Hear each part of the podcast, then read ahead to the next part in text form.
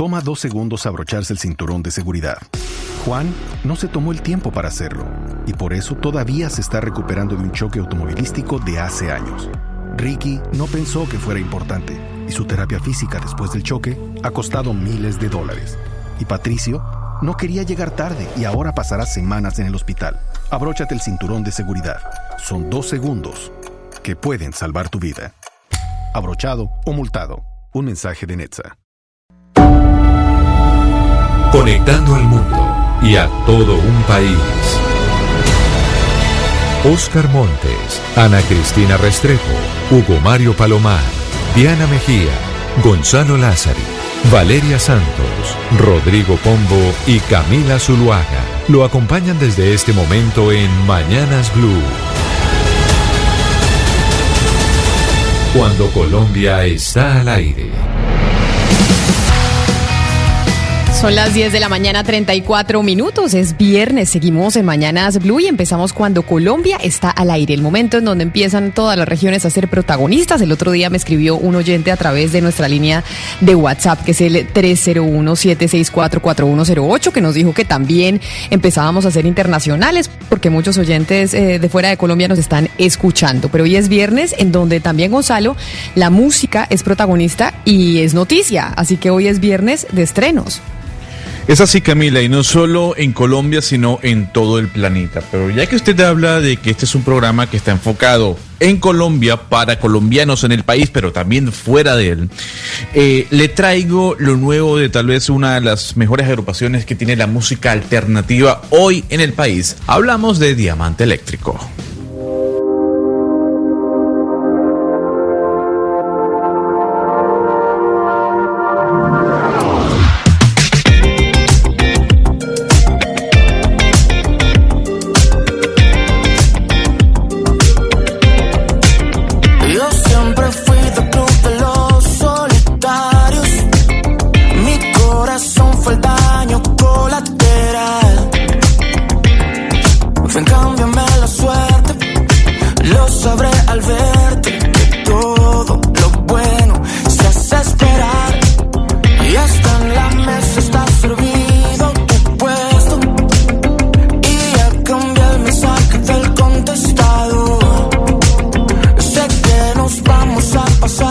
Con diamante eléctrico lo saludo en Cali, Hugo Mario. Yo sé que no, no es Cali una ciudad de mucho diamante eléctrico, pero es que me acordé de usted viendo la portada del periódico El Tiempo, en donde básicamente es una foto sobre las protestas de los trabajadores de los moteles, que ayer usted nos comentaba en vivo y en directo cómo se estaban eh, manifestando en frente de la alcaldía de Cali, y hoy es portada del periódico El Tiempo esa reclamación en donde dicen, oiga, nosotros también tenemos derecho a trabajar y tenemos todos los protocolos de bioseguridad listos.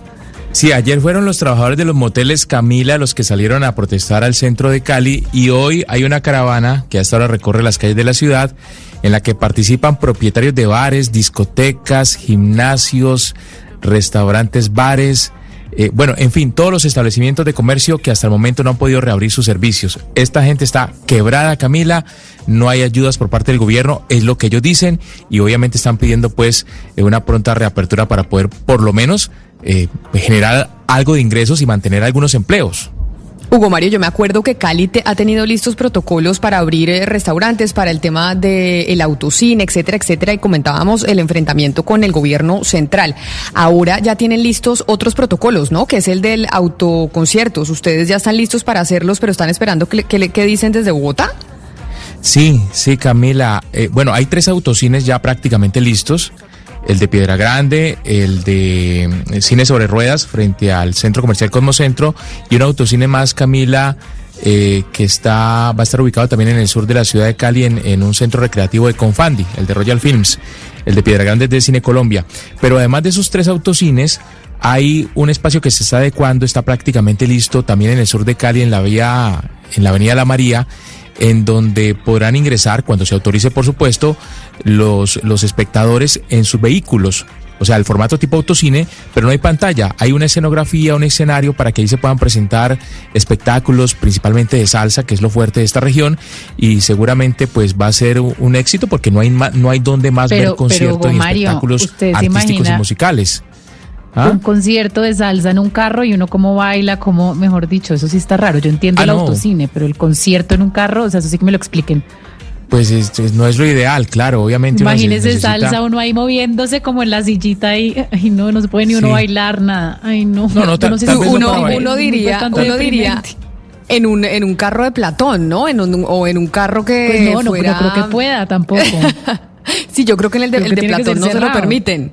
No, No, no, no, no creo, es, no es creo. bastante deprimente el escenario que nos están planteando. Valeria, pero no- no tanto para concierto de bailar. salsa en un carro?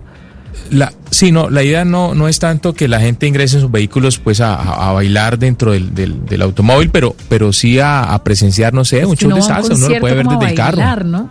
Autoconcierto Sí. es Pues escuchar sí. música. Será reinventarnos, eso sí, es Eso es un autoconcierto. llegar a la casa a bailar después con la pareja, porque qué.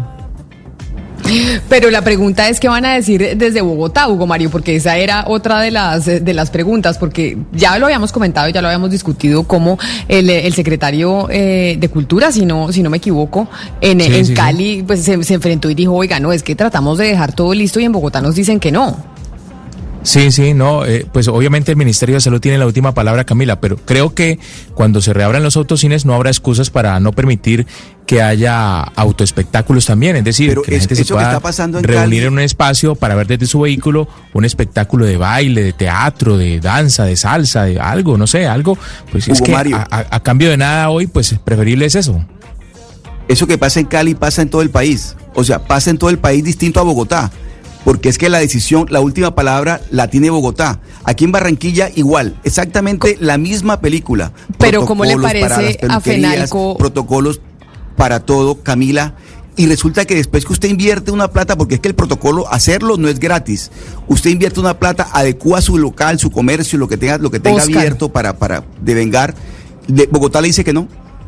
Pero ¿Cómo es le que, parece, Camila? pero, pero usted escuchó a Fenalco diciendo que otra vez que el gobierno nacional tome las riendas y tome las decisiones de cómo van a ser las reaperturas, o sea, si incluso los mismos comer- eh, los comerciantes, el gremio de los comerciantes pidiéndole al gobierno nacional que ellos tomen las riendas. Que ya, que mire, no, que esté en, en- en los mandatarios locales, sino que sea el gobierno nacional el que decida. Entonces Camila, ahí le es voy a donde uno dar no entiende, porque yo entiendo Le su, voy a dar su un dato, punto. Camila, ¿Sabe mire. por qué? Las empresas, las empresas de transporte intermunicipal en la región Caribe, le voy a hablar de dos, de Brasilia y de Unitrasco. El 97% del parque automotor, o sea, el 97% de sus buses están parqueados.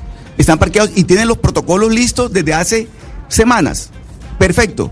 Y no le han autorizado. Bogotá no le ha autorizado a que la- la- las empresas de transporte intermunici- intermunicipal de la región Caribe puedan transportarse, por, por- pues movilizar a 4.5 millones de personas todos los años, que es lo que movilizan las dos empresas, 4.5 millones de personas, porque Bueno, Bogotá sigue ministra- manejando todo. O sea, seguimos siendo centralistas, aunque la constitución y todo lo demás, y hablemos todos los días de que somos descentralizados. Eso es falso. Mire lo que cuenta Hugo Mario, pendientes de que Bogotá autorice sí o no. ¿Usted le parece que eso está bien? A mí me parece que no está bien.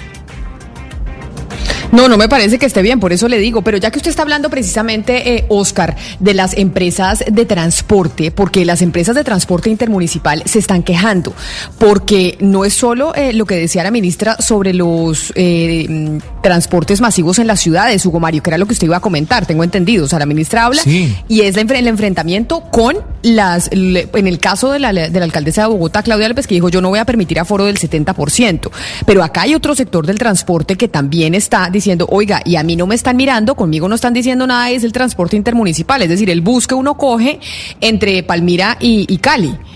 Sí, Ca- Camila, es que, no sé, a mí me resulta contradictorio que la, la ministra, bueno, que el gobierno diga que no se permiten las aglomeraciones, pero pues ¿dónde está más la gente aglomerada sino en un bus de servicio de transporte público? Eso, eso es eh, evidente. Entonces, yo creo que si la ministra está proponiendo que se amplíe la capacidad de, de, de movilización de pasajeros en el sistema de transporte masivo de una ciudad, pues también podrían habilitarse lo que dice Oscar, los servicios de transporte público intermunicipal que están bastante afectados. Pues es que permítame, porque en la línea Hugo Mario, para hablar sobre ese tema que dice Oscar, que nos cae perfecto, está Hernando Tatis, que es el director ejecutivo de la Cámara de Transporte eh, de Pasajeros de la ANDI. Señor Tatis, bienvenido a Mañanas Blue, gracias por estar con nosotros. Eh, muchas gracias a ustedes, muy buenos días eh, para ti Camila, para todo tu equipo y en especial a toda la audiencia. Mire, tengo entendido la siguiente cifra, que hasta el momento solo están operando eh, el 9% eh, de las empresas o la capacidad en un 9% de las empresas de transporte intermunicipal legal, que el resto está parada. ¿Eso es así? ¿Solo el 9% está pudiendo funcionar? Eh, sí, Camila, mira, este es un sector que desde el 24 de abril cuenta con protocolo de bioseguridad adoptado por el Ministerio de Salud. En los meses de abril, eh, la reducción en los viajes fue del 99%, es decir, tuvimos una operación del 1%, en el mes de mayo subimos un poco al 4% y en el mes de junio, que es la cifra que se tiene oficialmente, el sector ha operado con una reducción del 91%, es decir, que estamos prestando un servicio en un 9%, que como tú lo señalas, es correcto, lo que ha permitido movilizar a pasajeros efectuados eh, más o menos a 650 mil pasajeros. Señor Tatis, hablando de, la posibilidad de, digamos, ampliar un poco más esa nueva normalidad y los protocolos, ¿sí es rentable? ¿Es, sería rentable ese tipo de transporte teniendo en cuenta el distanciamiento, toda la serie de protocolos que había que implementar? Eh, eh, primero que todo, no es eh, desacertado decir que el sector está pasando por una situación muy difícil, específicamente el transporte terrestre de pasajeros, pero queremos, queremos ser positivos frente a la situación. Yo creo que ayer se mandaron dos mensajes muy importantes. El primero es la autorización que se a partir del primero de agosto para municipios no COVID o de baja afectación. Esto va a permitir una operación mucho más coordinada y aplica más o menos 600 municipios que se encuentran en esta condición, dada la clasificación que nos da el Ministerio de Salud. Ahora, también ha sido acertado los mensajes de aumentar la ocupación del transporte urbano que está hoy en día en el 35% y entendemos también que se va a aumentar la ocupación en el transporte público intermunicipal que está en un 50%. Ahora, esta propuesta que hace la ministra la hace con base en la evidencia científica que ella eh, eh, ha analizado, puesto que les está demostrando que las personas se contagian mucho más en los sitios de trabajo por descuido que en los medios de transporte público los cuales son seguros siempre que se utilicen los adecuados protocolos de bioseguridad. En ese sentido, será muy importante para el país conocer los resultados de la reunión que se va a dar al interior del gobierno, que entendemos va a ser el próximo lunes entre el Ministerio de Transporte y el Ministerio de Salud, donde ellos van a exponer toda la evidencia científica sobre la importancia de aumentar la capacidad o los niveles de ocupación para que podamos llegar a una ocupación más o menos del 75%. Sabemos que en principio en la operación que ellos tienen, no da para un 100%. Nosotros consideramos que debería ser del 100%, tales como lo han adoptado en países como Perú o en España. Señor Tati, lo cierto es que estos eh, estudios científicos de los cuales habla y habló la ministra esta mañana en Blue, pues son conforme al transporte público dentro de las ciudades. Pero ah, cuando hablamos del transporte, digamos, entre los municipios, no hay un riesgo latente en que se muevan por medio de este transporte personas de municipios no COVID a COVID, etcétera, y traigan el virus a lugares que de pronto son, digamos, remotos y no tienen la capacidad en salud para atender a estas personas. No hay un riesgo ahí latente. ¿Cómo podría la empresa, digamos, poder gestionar este riesgo dentro de la operación? Los estudios que tenemos nosotros, lo que se ha evidenciado a nivel internacional es que los medios de transporte, inclusive el intermunicipal, no son los focos de contagio. Sí, ahora bien, siempre y cuando se cumplan los adecuados protocolos o el cumplimiento de estrictas condiciones de bioseguridad. Eh, lo que lo que ocurre en Colombia es un contrasentido porque lo que está pasando es que las necesidades de movilización de pasajeros de un municipio a otro están siendo atendidas, pero están siendo atendidas por el transporte ilegal eso le quería yo preguntar, eso le quería preguntar yo, señor Tatis, porque estamos hablando que solo el 9% del transporte legal está funcionando, pero esa pregunta de mi compañera Valeria sobre si el virus se traslada de un municipio a otro, eso ya puede estar sucediendo en este momento por cuenta del transporte ilegal, porque esa demanda por, eh, por transporte público intermunicipal, pues la está cubriendo el ilegal y no el legal. Sí, tal como usted menciona, el transporte es como la vida, siempre se abre camino. Es decir, cuando una persona tiene una necesidad de movilización, lo hace. Y hoy en día esas necesidades de movilización, desde que comenzó la pandemia, se han atendido con el transporte ilegal. El servicio de transporte ilegal ha crecido durante esta etapa de crisis o de pandemia de forma exponencial y se convirtió en el mayor dolor de cabeza de los empresarios ya sumadas sus ya conocidas falta de liquidez, puesto que eh, el cumplimiento de estos protocolos de los que estamos hablando y que son definidos por el MinSalud no se abarcan o no se aplican en el transporte ilegal. Entonces, y además, es una el transporte ilegal es prácticamente imposible controlarlo. Nosotros trabajamos de la mano con las autoridades, con la LITRA, y ellos hacen todo el esfuerzo y el reconocimiento para poder controlar, pero es imposible colocar un policía en cada calle y en cada esquina, y es imposible que con operativos en carretera pueda usted controlar este fenómeno. Sí. Pero mire, señor Tati, le voy a dar datos de la región Caribe nomás. Anualmente, las dos empresas más grandes de la región Caribe, que son Brasilia y Unitrasco, movilizan 4.5 millones de personas al año. Y, y en este momento, el 97% de sus vehículos, de sus buses, están parqueados no se está movilizando. Ese, esos, cuatro, esos 4 millones 500 mil personas, ¿cómo se están movilizando en la región Caribe? ¿De qué manera lo están haciendo si no es de manera ilegal? Es decir, que, ¿cómo, pero mientras se, están quebrando las empresas legales de transporte, el negocio se mantiene por, por, el otro lado, como lo que dice Camila y dice Valeria, con el riesgo de que se esté propagando el, contagio. O sea, estamos quedando en el peor de los mundos. Correcto, estamos totalmente de acuerdo y eso era lo que yo quería expresar.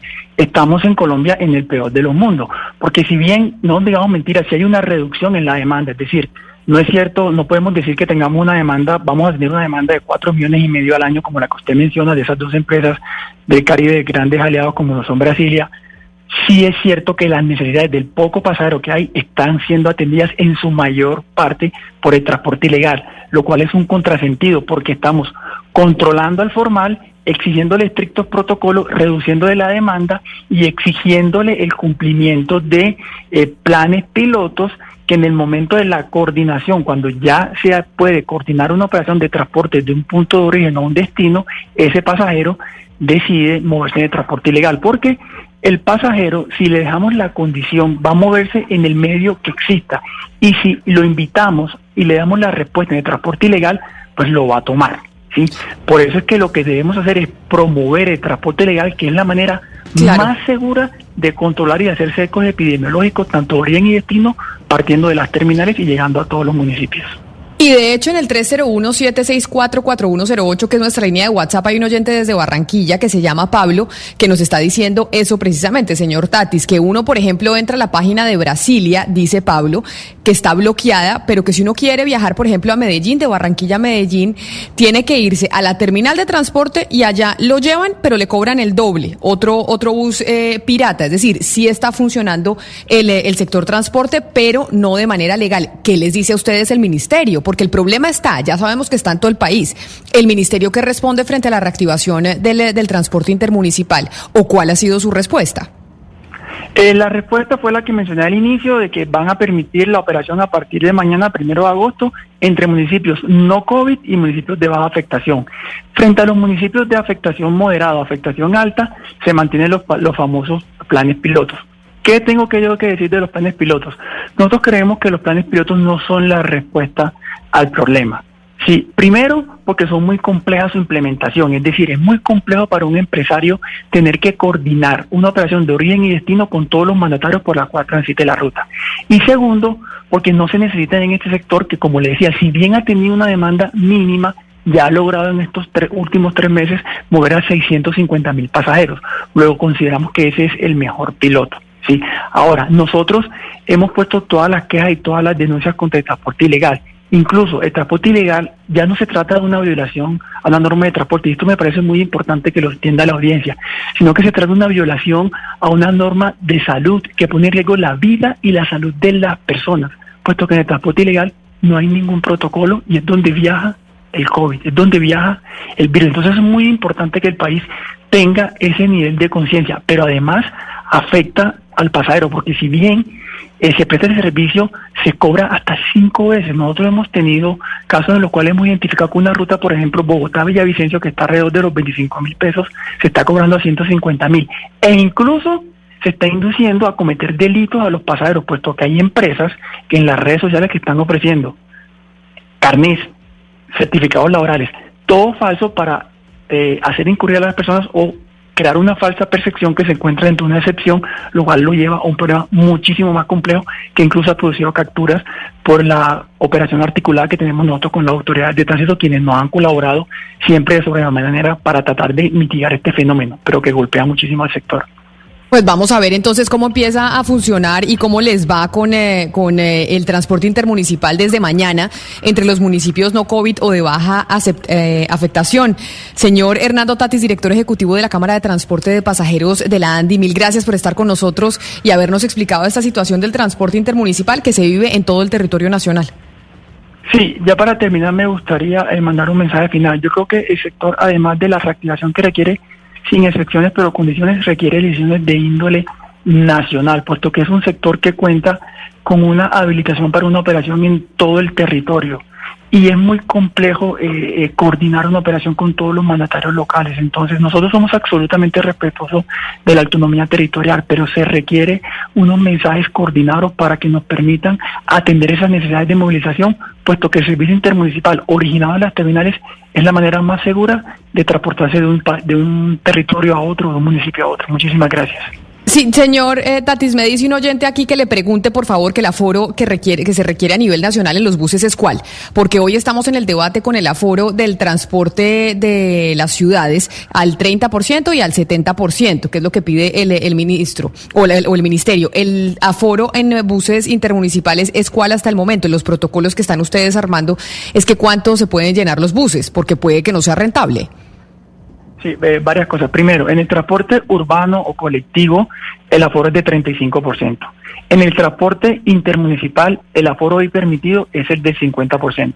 No definido por nosotros, es definido por el Ministerio de Salud en el protocolo adoptado, pues una resolución de la 677 del 2020 que establece un distanciamiento de un metro dentro del bus, lo cual nos implica andar con un 50%. Pero el día de ayer ya la ministra expresó que la evidencia científica que se tiene es que se va a permitir ampliar la operación tanto en el transporte urbano y esperamos que sea en el intermunicipal, llegando hasta el 75%. Nosotros como Cámara, dentro de los estudios que tenemos y que hemos analizado y las experiencias que hemos hecho de los países internacionales, creemos que el servicio intermunicipal es seguro que opere con un 50%, con un 100%, perdón, adoptando experiencias de países como España o países como Perú. Sí, usted dice que hoy están en el 50%, es decir, la ocupación autorizada es del 50% en los buses intermunicipales. ¿Quiere decir que se deja una, una, una, una silla de por medio desocupada? Sí, señor, eso es lo que nos está exigiendo en este momento el protocolo adoptado por el Ministerio de Salud. Pues señor Tatis, Hernando Tatis, ahora sí, muchas gracias por habernos atendido. Feliz resto de día para usted. A usted y a toda su audiencia, a todo ese equipo, muchísimas gracias y que pasen un feliz día. Una cantidad de gente nos está escribiendo, Hugo Mario, al 301-764-4108 sobre lo que están cobrando. o sea, mejor dicho, no hay eh, transporte intermunicipal legal, pero sí hay transporte pirata. Y nos escribe Marta, por ejemplo, que dice que en Sogamoso los piratas los llevan a usted a Bogotá y le cobran 270 mil pesos por un pasaje de bus de Sogamoso a Bogotá. Claro, Camila, los informales están haciendo fiestas porque obviamente el transporte eh, autorizado intermunicipal no, no está avalado hasta ahora por las autoridades para que preste normalmente su servicio. Pero Camila, me queda la inquietud, es que digamos que la, la, la gran demanda del transporte intermunicipal es desde los municipios pequeños hacia las grandes ciudades o desde las grandes ciudades hacia los municipios pequeños. Y lo que están pidiendo los transportadores es eh, o lo que le han autorizado a ellos hasta ahora es eh, transporte entre municipios no COVID o con baja bajo impacto de, de, la pandemia. Entonces creo que no es muy rentable para ellos operar. Eh, es decir, a Bogotá no se podría, que sería, digamos, el destino principal de entrada y salida de capitales. claro, es que las grandes capitales son las que mueven los pasajeros realmente y, no los, los pequeños municipios. Entonces, no creo que sea muy rentable trabajar de esa forma para los transportadores informa, eh, Lo que sí, lo que sí es cierto, Camila Diego Mario, es que se espera que igual cuando esto se autorice, pues el, pasaje, la tarifa del pasaje vaya a subir en más de un 50%, porque estos protocolos y eh, la silla de por medio y todo eso cuesta plata y el aforo les va a costar plata. O sea que va a ser mucho más caro, digamos, viajar en carro o en bus, etcétera, pues eh, por Colombia. Pero a mí me llamó mucho la atención lo que Hugo Mario preguntó al final sobre la silla en la mitad, porque mucho se decía de los aviones con la silla en la mitad y la verdad es que en la práctica los países que permiten viajar como México, Estados Unidos, etcétera, casi ninguna aerolínea está cumpliendo con lo de la silla en la mitad. Todos los aviones van Valeria, pero, teteados a full con 100% de capacidad, Camila. Valeria, pero mire usted el caso de los buses, por ejemplo. Eh, o sea, el, aforo a la mitad, pero el peaje igual o más caro. La gasolina igual o más cara. entonces el negocio deja de ser negocio por donde se lo mire. Si miramos el negocio, me dicen a mí que los únicos viajes que están autorizados intermunicipales en estos momentos son los humanitarios, igual que los vuelos. Pero un viaje humanitario se requiere una cantidad de requisitos y no todas las empresas intermunicipales tienen cómo cumplir con un, con un viaje humanitario, eh, que no, no, no conocía la figura, pero me dice que, que funciona igual que, que, que el transporte aéreo vuelos humanitarios que de humanitarios no tienen nada. Eso cuesta una millonada, Oscar. La gente que ha salido del país o que ha llegado a través de esos vuelos tiene que pagar una cantidad de dólares impresionante. Hugo Mario, y además es que los vuelos, la manera en que se maneja el, el aire, el, pues el, el, trato que se le da al aire dentro del avión, esa es la diferencia, pues y eso es lo que han dicho las aerolíneas, que por eso no se respeta en, en algunas aerolíneas, porque no es en todas, eh, dicen que no conservan esa distancia por eso, porque dicen que el aire, que el aire tiene una forma, eh, una forma de purificación, no sé, no sé si la palabra correcta es purificación o reciclaje, que no permite que haya eh, esa forma de contagio tan directa mientras los buses no la tienen, mientras los buses no tienen esa, esa, esa forma de, de, pues, de tratamiento del aire. Entonces, pues el caso de la silla vacía, así es como le están diciendo, o la silla de por medio, así es como lo están diciendo las aerolíneas, que es precisamente por la manera en que se trata el aire dentro de las cabinas. Pues vamos a ver entonces qué dice el Ministerio eh, de Transporte, porque lo cierto es que buses intermunicipales está viendo. Lo que pasa es que la gente le están cobrando una cantidad de dinero por viajar de un municipio a otro, porque evidentemente pues estamos eh, enfrentándonos a un transporte pirata. Gonzalo, hoy es viernes, nos empezó con, con diamante eléctrico, pero pónganos algo más eh, alegre, porque obviamente hablamos de COVID eh, casi todos los días, a toda hora, pero también la música nos ayuda a que, a que nos alegremos y yo le tengo una campaña muy interesante que nos llega desde Cúcuta. Es, el hecho de alegrar tiene que estar ligado a la música urbana, por lo que está pidiendo, porque la canción que estaba sonando de Diamante Eléctrico, triste no es. Pero yo la voy a complacer, Camila, y yo sé que usted es fanática de Maluma. ¿Quiere música alegre? Aquí suena Maluma con su nuevo sencillo llamado Hawaii. Deja de mentirte. La foto que subiste con él diciendo que era tu cielo. Bebé, yo te conozco también, sé que fue para darme celos. No te diré quién, pero llorando por mí te vieron. Por mí te vieron. Déjame decirte,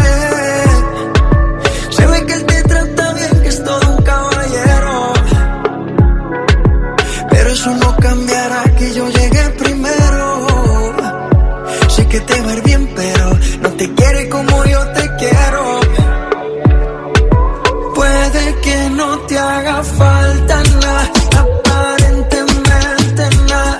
Hawaii de vacaciones, mis felices. Gonzalo, pero Maluma cada cuánto lanza una canción, porque yo todos los viernes tengo, usted nos pone una canción de Maluma y de J Balvin, uno dice, ¿esta gente lanza todos los viernes una canción distinta? Así como Bad Bunny, así como Ozuna, son personalidades, Camila, que están básicamente actualizadas, ¿no? Semana a semana. Yo puedo decir y se puede inferir que cada 15 días tenemos nuevo sencillo, o de Maluma, o de J Balvin, o de Ozuna, o de Bad Bunny. Sobre todo en el tema de la música urbana tenemos nuevos singles. Eh, eh, eh, Hugo Mario, disculpa que le interrumpa, es que tengo una noticia de última hora y tiene que ver con el fallecimiento de tal vez uno de los mejores directores que ha tenido el cine en la historia, Camila. Hablamos de Alan Parker. Eh, yo no sé si usted vio la película Expreso de Medianoche. Es una peliculaza eh, fascinante y no solo eso, también fue el director de la película Evita.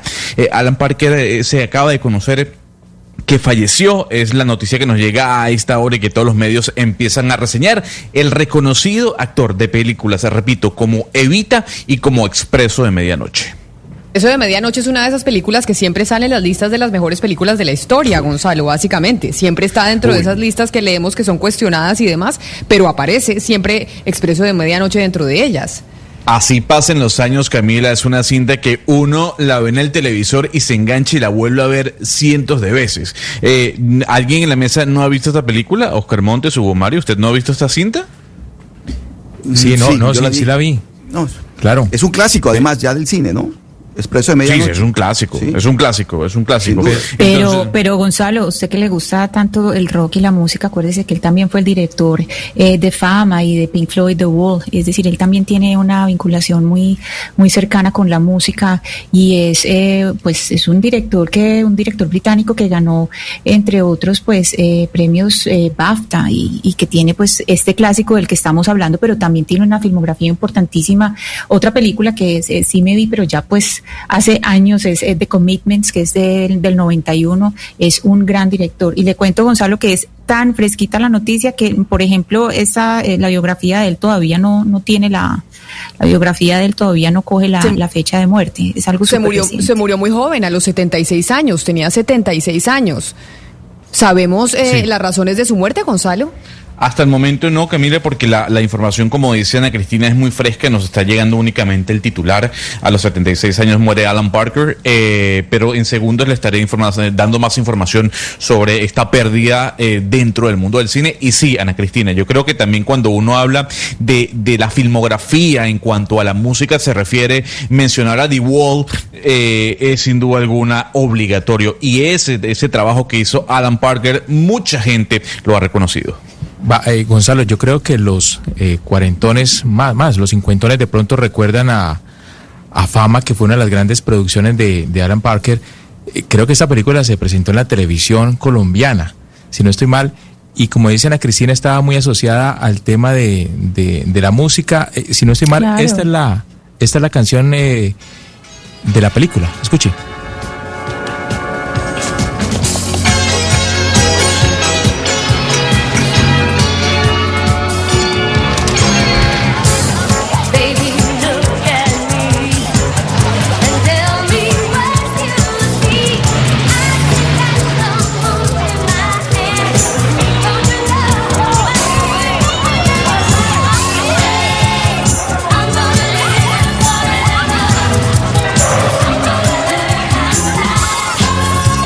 Creo, Ana Cristina, que estamos hablando de la misma película, ¿o no?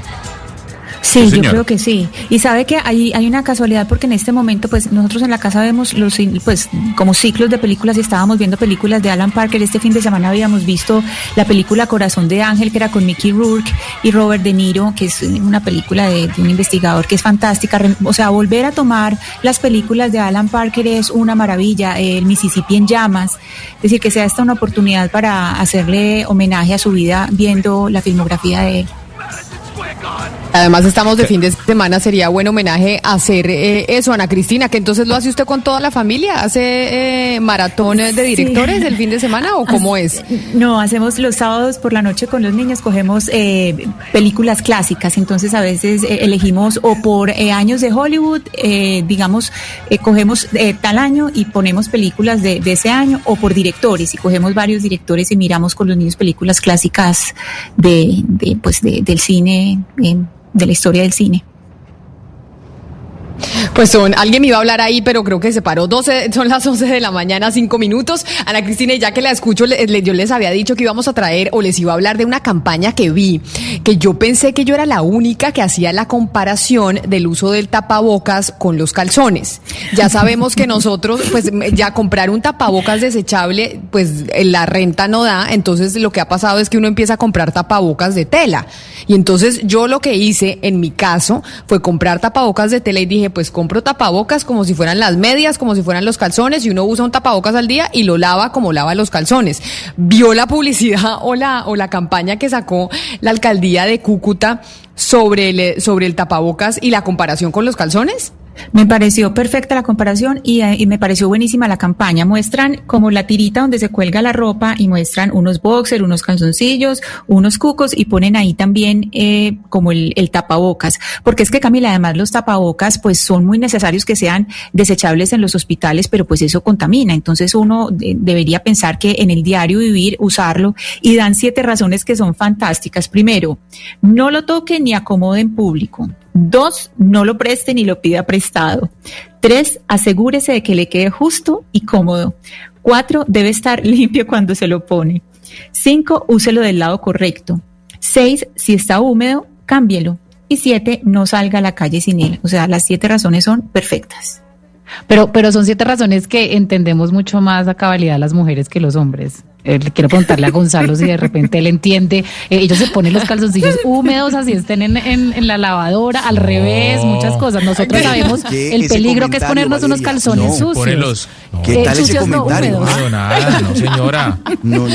Y que del lado correcto, siempre se lo pone uno del lado correcto. O sea, es que, es que yo, o Yo sea, siento- no se lo no, acomoda en pasa es público, que hay un no se lo en No, público. porque hay un tema con los calzones que con las mujeres que es muy delicado y es, por ejemplo, usted no se puede poner el calzón húmedo pues por razones, digamos, de salud. O sea, usted le puede dar una infección No, o algo. A los tampoco. hombres les pasa eso. No. Pero a no, les da eso. También, igual, igual. igual, Pero no igual, creo, Valeria, pero en no, eso no, tiene no. razón Valeria. Ustedes no se, si ustedes se ponen, es- eso pasaba mucho con el vestido de baño, sobre todo Valeria, que la mamá le decía a uno, sí. no se deje el vestido de baño mojado porque se puede Exacto. enfermar. Y le puede dar una infección. A ustedes los hombres eso no les pasa. Si ustedes se dejan el vestido de baño mojado, No, ¿qué no, infección no, les va a dar, no, Hugo no. Mario? No, Y por ahí no, se lo ponen al revés y todo, y de pronto lo No, pero- reciclan. no, Yo creo que Oscar recicló el calzoncillo cuando No, ver, tenía quien le Valeria. lavara la ropa. Valeria, Estaba, tiene que secarle los, desesperado los- por una lavandería. Yo ¿Cómo? creo que re- recicló. Mire. Calzoncillo recicló. No, no, no, no, no, no, no. Lo que hice fue que pantaloncillos que hacía años no me ponía, lo, lo rescaté. Eso sí, eso sí lo hice, pero yo de húmedos Son eso no. narizones. De los narizones. Pero yo creo que mucha gente rescató ropa. ¿Sabe que sí, Oscar? Sí, Cuando no había lavanderías abiertas y la gente, como usted, que no estaba acostumbrado a lavar la ropa, que eso no es tan difícil. Si usted tiene lavadora, Ay, simplemente Dios. es meter la ropa a la lavadora y ya está. Mucha gente No, se usó esas camisetas que no usaba hace años y empezó a usar una ropa Y que no se también ponía hace repitieron siglos. calzoncillo sucio, estoy Pero segura. además, a nadie le importaba que uno se ponga una, una camiseta vieja porque si todos estamos en la misma, es decir, de verdad. Pero mire, lo- los siete pecados que, se- que no se pueden cometer con los, con los tapabocas y con la ropa interior, yo creo que en el caso de los hombres y de las mujeres clasifican por igual de verdad, en serio, Valeria y Camila. O sea, yo no veo que, que sea distinto. No, no, no. Porque es que Pero- el comentario de Valeria sí me pareció que nos descalificaba a nosotros, pues. Pero ya que, ya que estamos en, en campañas de, de COVID, una que anda muy eh, pues activa desde el momento cero, porque además es asesora tanto del gobierno nacional como del gobierno eh, local, es la epidemióloga Zulma Cucunúa, que nosotros la tuvimos un día con nosotros eh, hablando y está muy eh, activa también haciendo pedagogía sobre cómo se puede prevenir el, eh, el coronavirus y cuál es el autocuidado que tenemos que tener nosotros como ciudadanos. Y mire, publicó, yo no sé si ustedes lo escucharon, este eh, video sobre que llegaba desde Quibdó. Básicamente, un video que llegaba desde Quibdó sobre eh, la pedagogía en medio del coronavirus. Un video fantástico que se los voy a poner para que lo escuchen. Bueno, loco, ¿y usted quiere que va a saludar con la palma de la mano? Mijo, súbase el tapabocas que usted se ve feísimo. Así usted quien dijo eso, ponga las manos ahí. Eso es sabroso. Coja este pase, sat, sin, chan, chan. Sacúdase esas manos como manda Dios. Eso es, ahora sí, codo con codo. Amén. Como loco este man saludándome con esa confianza si sabe tiene pegado su COVID ahí. Mientras más irresponsable, más vamos a durar en esta situación. Salir victoriosos de esta pandemia depende de usted, de mí y de todo. Así que cuídese.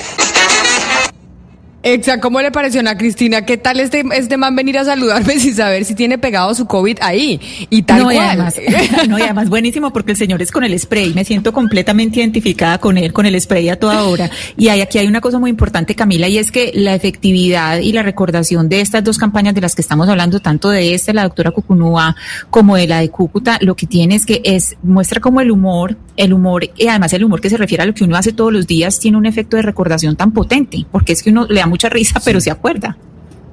Ah, no, pero por supuesto, pero por supuesto, pero es que, y es la, y es la manera en que uno, eh, en, en que esas campañas creería uno, Ana Cristina, que empiezan a calar en, en, en la gente. Claro. Porque si es verdad, uno dice, no, mijo, ¿qué le pasa? ¿Cómo me va a saludar ahí con la mano si no sé cómo tenga, si usted, si tenga su COVID ahí, esto- o no lo esto- tenga?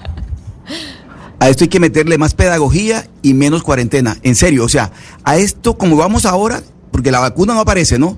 Hay que meterle más pedagogía como estos comerciales, estos, estos videos Y menos lenguaje. cuarentena, menos, menos, menos en, en claustramiento. O sea, metámosle más pedagogía con música, con, con todos los recursos para ver si aprendemos, porque vamos a tener que convivir con este bendito virus de por vida. pues, Mire, por Oscar, vida yo por- que por estoy, ahora. yo que estoy en México y acá uno puede ir a restaurantes, centros comerciales, acá se puede hacer todo, básicamente, y pues el pico está, digamos, eh, en de manera ascendente y los casos están terribles. Uno aprende a vivir cuando todas las libertades están abiertas abiertas, uno ahí sí que aprende y como que interioriza el tema de que esto solamente depende de uno, de la forma como yo saludo, Tal con cual. quién me socializo, de la forma como lo hago. Es decir, evidentemente hay personas mucho más paranoicas que otras. ¿Cómo cuido yo a las personas alrededor mío, a las personas que pueden tener comorbilidades? La única forma de sa- salir adelante de esto es si lo interiorizamos cada uno de nosotros. Eso ya creo que ya está probado y Colombia lo está aprendiendo pues a las patadas en este momento, pero así va a ser. Y me está llegando acá un mensaje de una oyente que en medio de este autocuidado la moda empieza a surtir su efecto, que hay gente que está ya haciendo tapabocas que combinen con eh, las eh, con unas bandanas para la cabeza, es decir, las mujeres están usando el tapabocas de la misma tela que se ponen una bandana en la cabeza o ya uno no o uno si ya tiene un tapabocas de tela pues trata de buscar uno que le combine con la ropa. ¿Usted no ha empezado a buscar que No, le combinen con la ropa? Pero es que no hay nada más feo que combinar, que, que ponerse algo que combine como el mismo color, como machi machi, o sea, como el pantalón morado, entonces la camisa morada, entonces la pañoleta morada y el, conjunto. y el zapato morado. Entonces ahora el, el, el tapabocas morado y la bandana morada y, y la bufanda morada, no, no, eso sí. ¿Sabe, pues, sabe no, qué es lo que pasa? Hay unos, hay Entre unos entre menos que son de material. Hay, hay unos tapabocas que son de un material que se llama neopreno, que el neopreno tiene la protección y son de una comodidad impresionante porque hasta hacer ejercicio es cómodo con esos tapabocas. Es son unos tapabocas, eh, bueno, lo- solamente conozco negro y para mí el negro está perfecto porque sale con todo, pero esos tapabocas son súper cómodos y una de las cosas más difíciles es hacer ejercicio pues afuera, que tiene que tener uno tapabocas, pues eh, lo ideal es hacerlo sin tapabocas, pero digamos el ejercicio que no es de, eh, de mucho impacto se puede hacer con ese neopreno y, y, digamos lo deja uno respirar más o menos, no se siente uno pues tan como tan eh, como, tan apretado, tan asfixiado como se siente con otros tapabocas, porque también esas otras telas lo que producen es que a veces no tienen siquiera la protección, que eso es importante que tengan la protección, y lo otro, pues que lo asfixian a uno. Pero mire, hablando de coronavirus, nosotros hace como un mes y medio, si no me equivoco, o más, estuvimos comentando sobre las eh, tecnologías 5G y todo lo que se estaba diciendo en Colombia y en el mundo de las redes sociales, Gonzalo, y la asociación de, la, de las eh, 5G con el posible mm, crecimiento del COVID-19. ¿Se acuerda cuando hablábamos de ese debate que no solo los estaba dando aquí en Colombia, sino, sino en el mundo? Pues un debate que no creo que debamos repetir, porque es una noticia falsa ya desmentida en diferentes partes del planeta. O sea, el 5G no genera coronavirus ni lo replica, aunque mucha gente esté utilizando el WhatsApp o el Facebook para transmitir esta información, que repito, es falsa. Pues usted Noticia para Vera, cree- Camila, ahí tenemos es- una noticia para Vera. Correcto, pero ¿cómo les parece que siguen eh, la gente compartiendo estas noticias sobre el 5G y su relación con el COVID-19? Y por esa razón, Marcela Peña le tocó sacar hoy a la Agencia Nacional del Espectro un comunicado diciendo que eso no es cierto. Nosotros hablamos de eso hace como dos, tres meses, llamamos a la Agencia Nacional del Espectro, nunca nos contestaron para que dijeran algo al respecto y ya sacaron comunicado de prensa. Así es, Camila, el director encargado de la Agencia Nacional del Espectro, Fabián Herrera, está diciendo que las 5G van a dar soluciones de comunicaciones, pero no causan el COVID-19 ni tienen ningún otro efecto sobre la salud de las personas. De hecho, han explicado que las primeras pruebas piloto de 5G que realizó nuestro país a principios de este mes se hicieron justamente en la Secretaría de Salud de Bogotá de la mano de Telefónica Movistar y su objetivo no era eh, di- ma- divulgar el COVID-19, sino al contrario, combatirlo. Lo que hicieron fue instalar unas cámaras que permitían detectar la temperatura de quienes ingresaban a las instalaciones de la Secretaría de Salud y transmitir datos más rápidamente para ayudar a detectar eh, posibles personas contagiadas. Están diciendo además que la gente debe dejar de tenerle miedo a las antenas que tenemos hoy, que son las de 4G, porque esas tampoco tienen efectos sobre la salud humana, ni le van a causar cáncer, ni le van a afectar su salud. Dice la DANE que esto está soportado por estudios de la Organización Mundial de la Salud. Ahí está, entonces Gonzalo, a pesar de que ya se ha dicho muchas veces, pues ya las autoridades igual tienen que seguir sacando comunicados de prensa que no tiene nada que ver las tecnologías 5G con el COVID-19, pero eso igual se sigue moviendo en Facebook, en Twitter, e Insta- en Instagram, en todas las redes sociales, las familias los, eh, están compartiendo esa información. Las familias no, las madres, los padres, las tías y los tíos. Es el típico mensaje de su mamá o de su tía que le envía a través de WhatsApp. Oiga, mijo, lea esto que me llegó, ¿es cierto o no? Con respecto a este tipo de noticias. Y eso es lo, lamentable, Camila. Cómo WhatsApp y cómo nuestros padres y nuestros tíos se están convirtiendo en tal vez los que generan este tipo de información o por lo menos las despliegan a través de las redes sociales. Porque es muy difícil ver a un joven tal vez eh, diciendo que las 5G generan coronavirus porque el joven tal vez conozca un poco más sobre tecnología, pero los padres, los tíos, los familiares de mayor eh, rango de edad son los que empiezan a vociferar esta cantidad de noticias falsas, sobre todo a través de WhatsApp. Son las 11 de la mañana, 17 minutos. Vamos a hacer una pausa y cuando regresemos nos vamos a ir para Dubai y ya les vamos a explicar por qué hay una relación entre Dubai y Colombia importante de conocer. Colombia está al aire.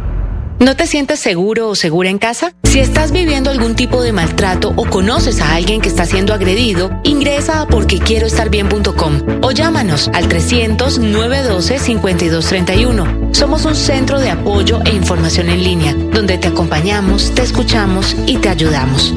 Una iniciativa de la Fundación Santo Domingo y Profamilia, con el apoyo de Blue Radio.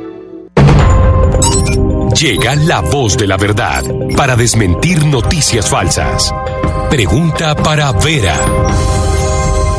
¿Es cierto que las personas deben registrarse en una página web para acceder al ingreso solidario que entrega el gobierno durante la pandemia, como lo afirma un mensaje que está circulando? Esta noticia es falsa. No es necesario ningún registro porque los beneficiarios son seleccionados por el gobierno. Este sitio web lo que busca es robar sus datos personales. Escucha la radio y conéctate con la verdad.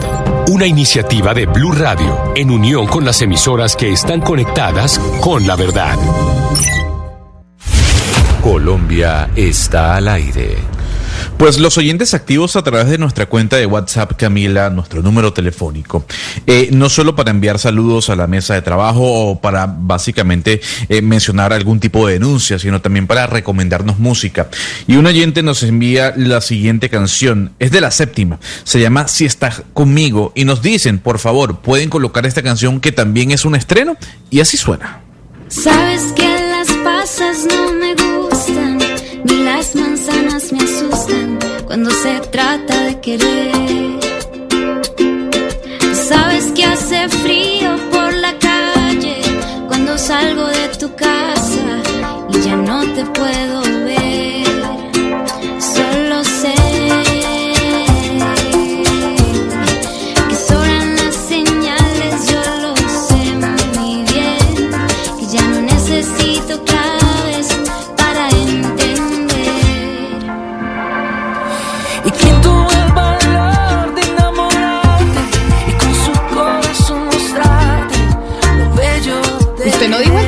pero se lo repito, Gonzalo, por si no se lo ha aprendido. 301-764-4108.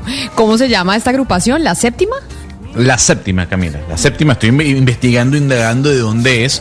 Suena muy bien, pero obviamente que hay que complacer a los oyentes. ¿Puede repetir el teléfono nuevamente que no lo anoté? Anótelo, 301-764-4108. ¿Pero de dónde son? ¿Sabemos de dónde son eh, la gente de Eso- la séptima? Eso es lo que estoy indagando. Seguramente son colombianos, pero estoy indagando más a ver de dónde son exactamente, de qué ciudad, eh, tal vez colombiana, es la séptima. Hablando de colombiana Cristina, el eh, padre de Ru, el eh, presidente de la Comisión de la Verdad, dio un discurso eh, muy impactante. ¿Qué fue lo que dijo el padre de Ru y en qué contexto?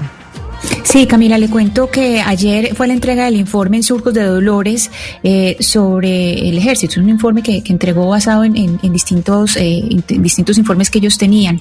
Entonces el padre de Ru, pues en esta ceremonia lo primero que hizo pues fue ofrecer respeto por los informes que entregó el ejército y por un soldado eh, llamado Diego Ignacio, pues que es víctima y habló antes de su intervención. Pero él dijo varias cosas muy importantes en este discurso que fue, fue bastante fuerte. Entonces el primero dijo, los sagrados son las personas, no las instituciones. La institución no es divina, las vidas humanas, los seres humanos sí. También dio un ejemplo con la Iglesia Católica. Dijo, habló de la Iglesia y, se refirió al Papa Francisco y dijo, cuando el Papa Francisco empezó a atacar el, el problema de la pederastia, dijo, hemos fallado como institución, no se trata solo de manzanas podridas, ahí está citando al Papa. Y cuando el Papa hizo eso, bajó, por ejemplo, al cardenal Theodore eh, McCarrick, lo, lo bajó de, de, su cargo y a a pesar de que era amigo del Pentágono y de grandes empresarios, y ya este, este señor ni siquiera puede ejercer como sacerdote. Entonces, lo que hizo el padre de Rufo fue decirle al ejército que no cometa eh, el mismo error, por ejemplo, de las FARC, cuando las FARC re- eh, dicen que no han reclut- reclutado niños, dicen ustedes eh, no cometan el mismo error. Cuando las FARC dicen que no reclutan niños porque no están en sus estatutos, pues obvio que eso no están los estatutos, pero es reconocer que han hecho eh, algo malo. Entonces él lo que le dice es, yo quiero que el ejército de mi país tenga la misma grandeza moral que tuvo la iglesia y pues les pide, les dice, ustedes tienen una información que nadie tiene. Cuéntenos, ustedes los del ejército, cuéntenos sobre las Autodefensas Unidas de Colombia, sobre el bloque Central Bolívar y demás formas de autodefensa y paramilitarismo. ¿Para qué? Para que ustedes, para que el ejército del país recupere la credibilidad. Y finaliza pues diciendo que con la misma grandeza que se trata a las víctimas del ejército, pues que se trate a las víctimas del Estado. La verdad, Ana Cristina, es que fue un discurso pues muy emotivo. Básicamente les dijo acá, no estamos hablando de ninguna manzanas podridas. Revísense como institución que las instituciones también tienen problemas estructurales. Pero ayer, Ana Cristina y Camila, también sucedió algo muy importante eh, alrededor de la Comisión de la Verdad. Y es que eh, la FIP, que es la Fundación Unidas para la Paz, junto con el Asociación Colombiana de Petróleo eh, hicieron una entrega de un informe detallado sobre la, la- pues, digamos, los atentados contra los oleoductos en Colombia durante el conflicto armado. 1.563 oleoductos fueron volados más que todo por las FARC y por, por el ELN. Caño Limón Coveñas fue el que más sufrió y hablaron un poco de, pues nada más, eh, no solamente como, digamos, las consecuencias económicas, también las consecuencias ambientales y en salud de las poblaciones que vivían al lado de estos oleoductos. Esto es muy importante porque es el primer acercamiento de verdad que tiene en realidad, digamos, la empresa privada con la Comisión de la Verdad, también diciéndose a ellos, nosotros también hemos sido víctimas del conflicto y toca también afianzar esta relación que tiene la Comisión de la Verdad con el sector privado, que siempre ha sido un poco tensionante, Camila. Entonces, lo que sucedió ayer, digamos, también fue muy importante en torno a este relacionamiento con la Comisión de la Verdad. 11 de la mañana, 23 minutos. Sin duda alguna, les había anunciado que nos íbamos eh, para Dubái. Pero ¿por qué en estos momentos nos vamos a ir para Dubái, Gonzalo? ¿Por qué queremos eh, hablar y qué relación puede tener Colombia con Dubái? Porque Dubai tiene planteado eh, invertir en Colombia, Camila, a través de Dubai Export. Eh, Digamos que es como la Procolombia de ese emirato y tiene los ojos puestos en Colombia a pesar de lo que está ocurriendo con la pandemia. Además, llama la atención, Camila, porque puede coincidir esta llegada de Dubai a Colombia con lo anunciado ayer por el presidente Donald Trump, o por lo menos la información que nos ha llegado desde Washington, y es que la Casa Blanca estaría armando todo un plan de negocio para que empresas norteamericanas salgan de China, salgan de Asia por todo el revuelo y toda esa guerra fría que se está viviendo en este momento para invertir dentro de esta parte del planeta. Y lo importante es saber eso, ¿por qué Dubái quiere invertir en Colombia? Sabemos que tiene grandes inversiones en Brasil, en Argentina, que tiene los ojos puestos también en Panamá, pero hablar un poco sobre esa inyección monetaria que quiere hacer este Emirato frente eh, eh, o ante eh, Colombia en medio de la pandemia. Por eso nos vamos a ir para allá y tenemos en línea en este momento a Mohammad Ali Al-Kamali. Él es CEO de Dubai Export. Repito, es la Procolombia de Dubai y a esta hora nos atiende. Señor Mohammad, gracias por estar con nosotros en Blue Radio. It's a pleasure. I'm fine, and I hope everything is okay with you. No, be- be- seguramente va a responder las preguntas de una manera muy, muy, muy, muy mm, clara, con su inglés que se le entiende perfecto, además. Eh, para comenzar, ¿qué es Dubai Export? Para que los oyentes entiendan un poco el contexto. Uh, Export Promotion Agency in Dubai, United Arab Emirates. Our role is actually to help companies based in Dubai and United Arab Emirates to reach international markets through connecting them with uh, possible buyers and importers from all over the world in order to help them in their exporting activities. Dubai Export is part of the Department of Economic Development in Dubai, which is, you know, considered to be the uh, department which look after the economic prosperity here in the Emirate of Dubai and contributing to the overall agenda of the Dubai plans uh, 2021 and beyond that as well. ¿Qué nos dice el señor eh, Alcamali Sebastián sobre qué es Dubai Export, que es la, pre- la pregunta que le hacía Gonzalo? Camila, esta agencia eh, es la agencia de promoción de exportaciones de Dubái, eh, de Emiratos Árabes Unidos, eh, y el papel de ellos es en realidad ayudar a las empresas que tienen sede en Dubái y en Emiratos Árabes a llegar a los mercados internacionales, como en este caso Colombia, por ejemplo, mediante la conexión con posibles compradores e importadores para ayudarlos en sus actividades de exportación. También nos cuenta que Dubai Exports es parte del Departamento del Desarrollo Económico de Dubái, que es considerado como el socio pues que cuida toda la prosperidad económica de ese emirato y contribuye a la agenda, es una agenda general de todos los planes de inversión que tiene Dubái para el 2021. Don Mohamed, pero seguramente hay oyentes que se preguntan lo siguiente, en medio de una crisis mundial estamos viendo como países en Europa entran en recesión, cómo la economía estadounidense cayó en un 30% según lo que anunciaron el día de ayer. Eh, ¿Por qué invertir en este momento? ¿Qué hay de atractivo en el mercado colombiano para que Dubái, en este caso, le inyecte dinero? See, I think you know the, the, the if we are talking specifically about the pandemic of the COVID-19, it is actually you know uh, across the entire world, across the entire market. So all the globe is actually affected on it. But I think you know we always learned in Dubai and the United Arab Emirates that you know there are always opportunities. Out of challenges, there are huge opportunities that we can really look at it. However, also, if you look at the, and going back to your question, I think, you know, the entire wars carry a lot of opportunities nowadays. We don't have in our mind or looking at the data, looking at the opportunities, there are no specific markets that we can name at this stage.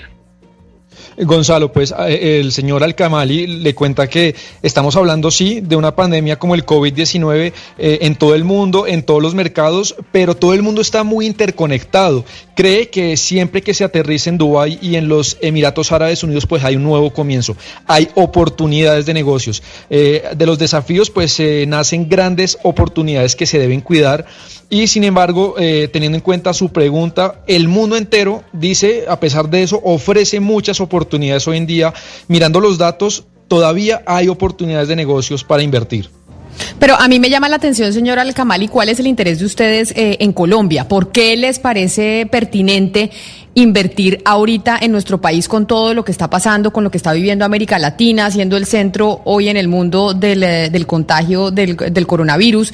¿Con quiénes han hablado ustedes? ¿Con quién han tenido contacto?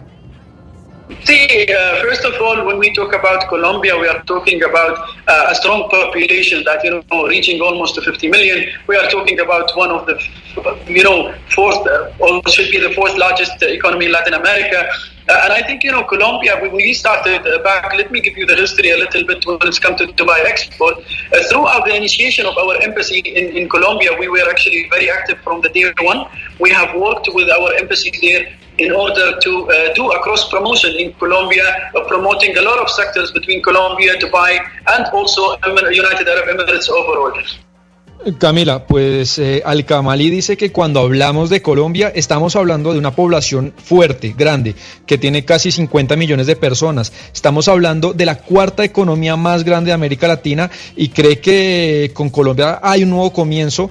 Eh, Él quiere dar un poco de contexto con lo que son las exportaciones o pueden ser las exportaciones de Dubái en Colombia, porque todo inició cuando se creó la embajada de Dubái en Colombia. Desde ese momento eh, cuenta que empezaron a estar muy activos desde el primer día. Han trabajado con la embajada que tienen acá para hacer una promoción cruzada en Colombia, promoviendo muchos sectores entre Colombia, Dubái y también Emiratos Árabes Unidos. Pero entonces, don Mohamed, eh, ¿en qué sectores exactamente ustedes quieren invertir de la economía colombiana? There are a lot of things that we can work together. For example, you know, we've been also promoting uh, a lot of sectors, and one of them may be uh, the, the, the sector of coffee that in Colombia today in Dubai. Uh, we have Dubai Coffee Center, which was actually established by the Dubai Multi Commodity Center.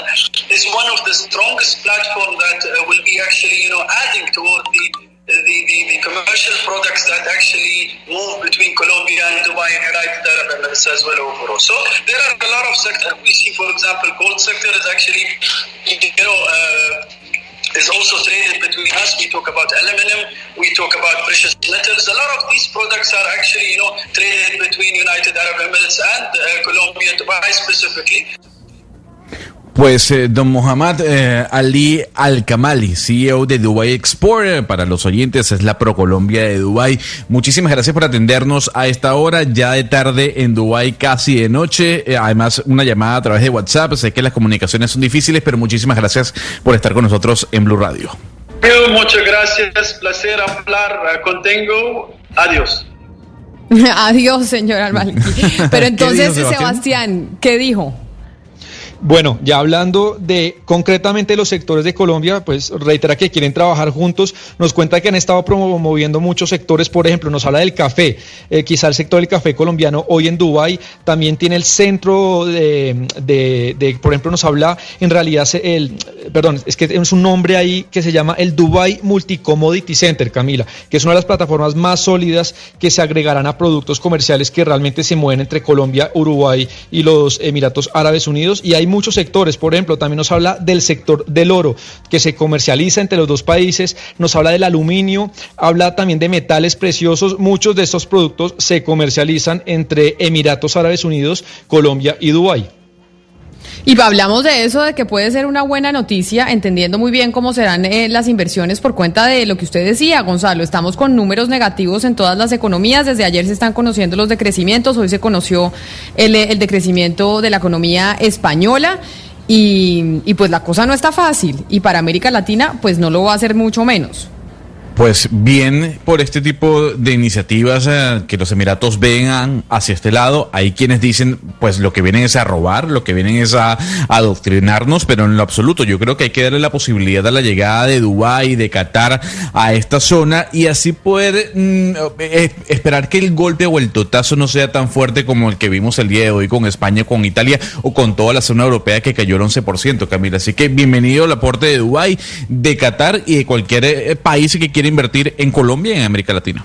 Aunque lo que dice, por ejemplo, una oyente Laura Cortés es que lo que tiene la intención que podrían llegar a tener es llevarse las riquezas, que qué otra intención podrían tener, que especies Pues, endémicas, plantas, agua, etcétera, etcétera.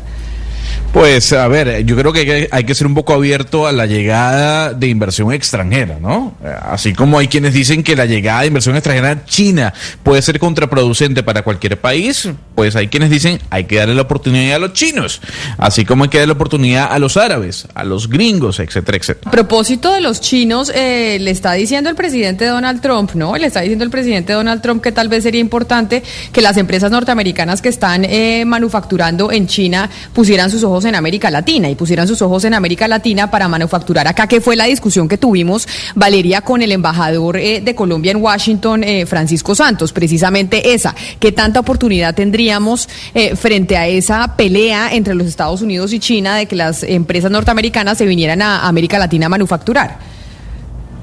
Ah, Fue muy claro en ver, eh, digamos, esta guerra fría de pronto como una oportunidad para países como Colombia, incluso México, por ejemplo, le ha sacado mucho provecho a esa pelea entre China y Estados Unidos porque ahora se volvió, digamos, uno de los socios comerciales más importantes con China, le vende muchos productos a China y lo mismo podría pasar con nosotros. Sin embargo, también en esa entrevista que le hicimos al embajador le preguntamos si de pronto esto no podría ser un riesgo para nosotros porque nosotros al final tenemos una dependencia pues muy grande con Estados Unidos y el momento que Estados Unidos entre en esta guerra de verdad y le diga a los países aliados, ustedes no pueden hacer comercio, comerciar con China o si no, digamos, van a sufrir las consecuencias con Estados Unidos, esto también podría ser un riesgo para Colombia. Son las 11 de la mañana, 35 minutos. Es momento de recomendar libros y música, pero primero vámonos con un estreno, Gonzalo. Recomiéndenos un estreno hoy de viernes. Estaban hablando de los cucos, Camila. Yo le voy a traer una Yo canción le voy a decir que una hace- cosa. Señora, dígame. ¿Cucos o calzones? Lo, lo escucho, yo lo escucho. Usted Ah, dice no, no. calzones, usted dice calzones. Es que de pronto me cerraron el micrófono. ¿Usted dice calzones o dice cucos? ¿O dice bragas o dice ropa interior? ¿O cómo dice? Porque es que hay muchas palabras Yo- para decir, para describir ese mismo objeto. Mire, yo le voy a ser sincero. A mí la palabra cuco, calzón, pantaleta me parecen palabras horribles. Entonces yo le digo panty. O sea, yo le digo panty. Entonces. Pero hay unas eh, más feas que, o sea, digamos que cucos es más fea que calzones. La palabra Exacto, cuco, pero y uno en no. Colombia no dice panty nunca. Eso es muy panameño. En Panamá sí dicen los no, panties. los panties, pero en Venezuela también le dicen panties, porque la palabra pantaleta, eh, que es- hace referencia al cuco, es muy fea. Entonces uno le dice panty, y así Gonzalo, mejoramos un poco el, Ves el- una el- pasadita el por la feria del brasier y solo cucos. Pero la, la forma más común de decir decirlo en Colombia si es calzones o cucos. Yo creo que cucos, porque si la feria se llamaba la feria del brasier y solo cuco, o cómo se dice en, en Barranquilla, Cucos. Oscar. ¿Cuál es la No, forma pues, más cucos, común de decirlo en Barranquilla? Cucos, pantaletas, cucos, sí, cucos. Calzones no. Y en Medellín, Eh, Ana Cristina, que sí, los calzones cucos no, también. sabe que no. Yo creo que cucos y calzones, pero es que Camila, aquí hay que decir una vez más algo importante. ¿Cómo se dice en los almacenes? A usted le preguntan, la dama quiere el panty de qué color. O sea, el panty, el está reservado a los almacenes y al buen trato en los almacenes. No lo manejamos, ese color no lo manejamos. A Y la el dama le panty. gusta otro color.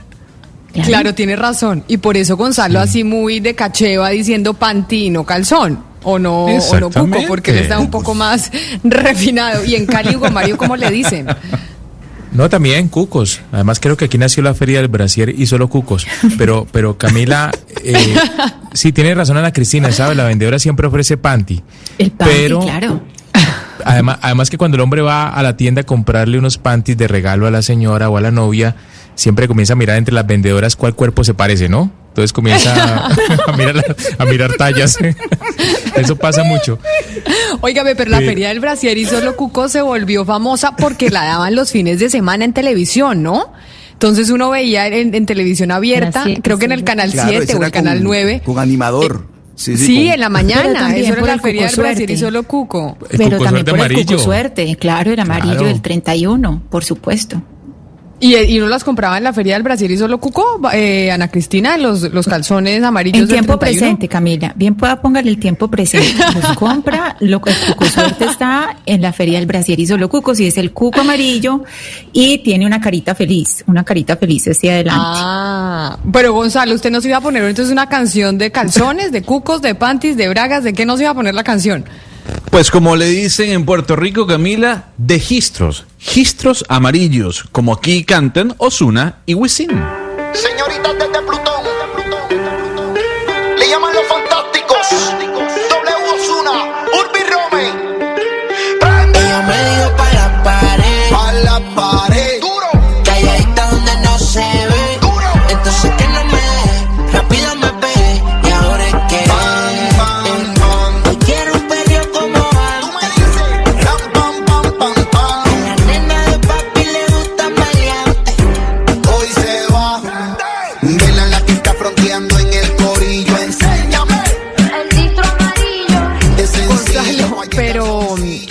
Uno se pregunta sobre la calidad musical de los reggaetoneros porque esta vaina de estar produciendo canciones todos los viernes, pues eso tiene que ser como la comida rápida, no tan sana, ¿no? Y como que no con mucha producción y inspiración, etcétera, etcétera, porque todos los viernes estos reggaetoneros sacando una canción nueva. O sea, estos Pues- o sea, Maluma ya y estos Hacer también. una canción es como, como cambiarse calzón, cambiarse el cuco. así Exacto. Pues es que la base rítmica, es que la base rítmica de, de la música urbana es muy básica. Entonces seguramente lo que hacen es un copy page. Y, y puedes hacer una base rítmica con un teclado, con un sampler. O sea, no necesitas un bajo, una batería, una guitarra, un piano de cola, por ejemplo, sino un La teclado, maqueta, un sintetizador. Gonzalo, la maqueta es la misma. La maqueta es la Sí, misma. Para todas las canciones, la maqueta es exactamente igual. Exactamente, exactamente. Entonces, obviamente es mucho más fácil hacer, componer, desarrollar una canción ligada al género urbano que una canción tal vez ligada al rock, por ejemplo. Pero por esa razón es que hay pocos clásicos del género urbano. Un día deberíamos hacer clásicos del género urbano, que claro que existen, pero ya pues de esta, No, de esta música no queda nada. No, sí, sí, sí, por eso le digo, pero de estas que están sacando todos los viernes una canción distinta, yo le aseguro que ninguna de estas se va a volver clásico. Un día hacemos clásicos de, de género urbano, porque de estas ninguna va a quedar. Pero mire, Gonzalo, este es fin de semana. Tenemos fin de semana para descansar, para ver series, pero también para leer. Y yo le quiero pedir una recomendación sobre todo de un libro para mujeres, Ana Cristina. ¿Qué me recomienda para este fin de semana? Sí, Camila, hay un libro nuevecito, eh, acaba de llegar a Colombia, se llama Mamá desobediente, una mirada feminista a la maternidad. Es un libro que nos interesa mucho a las mujeres, pero también a los hombres. Y hay algo muy bonito en ese libro y es que pues ya que tenemos la libertad de decidir si queremos ser mamás o no, pues ahora eh, la conversación es cómo vivir esa maternidad. Es decir, tampoco vamos a permitir que nos, que nos impongan cómo se vive esa maternidad. Pero Camila, le tengo precisamente a la autora del libro, ella es Esther Vivas, una periodista, socióloga y escritora que vive en Barcelona y precisamente nos atiende desde Barcelona. Esther, buenos días y bienvenida a Mañanas Blue. Hola, muy buenos días, encantada. Esther, primero hablemos de esas distintas maternidades, porque usted dice que hay distintas formas de ser mamá. Eso es de lo que se trata el libro.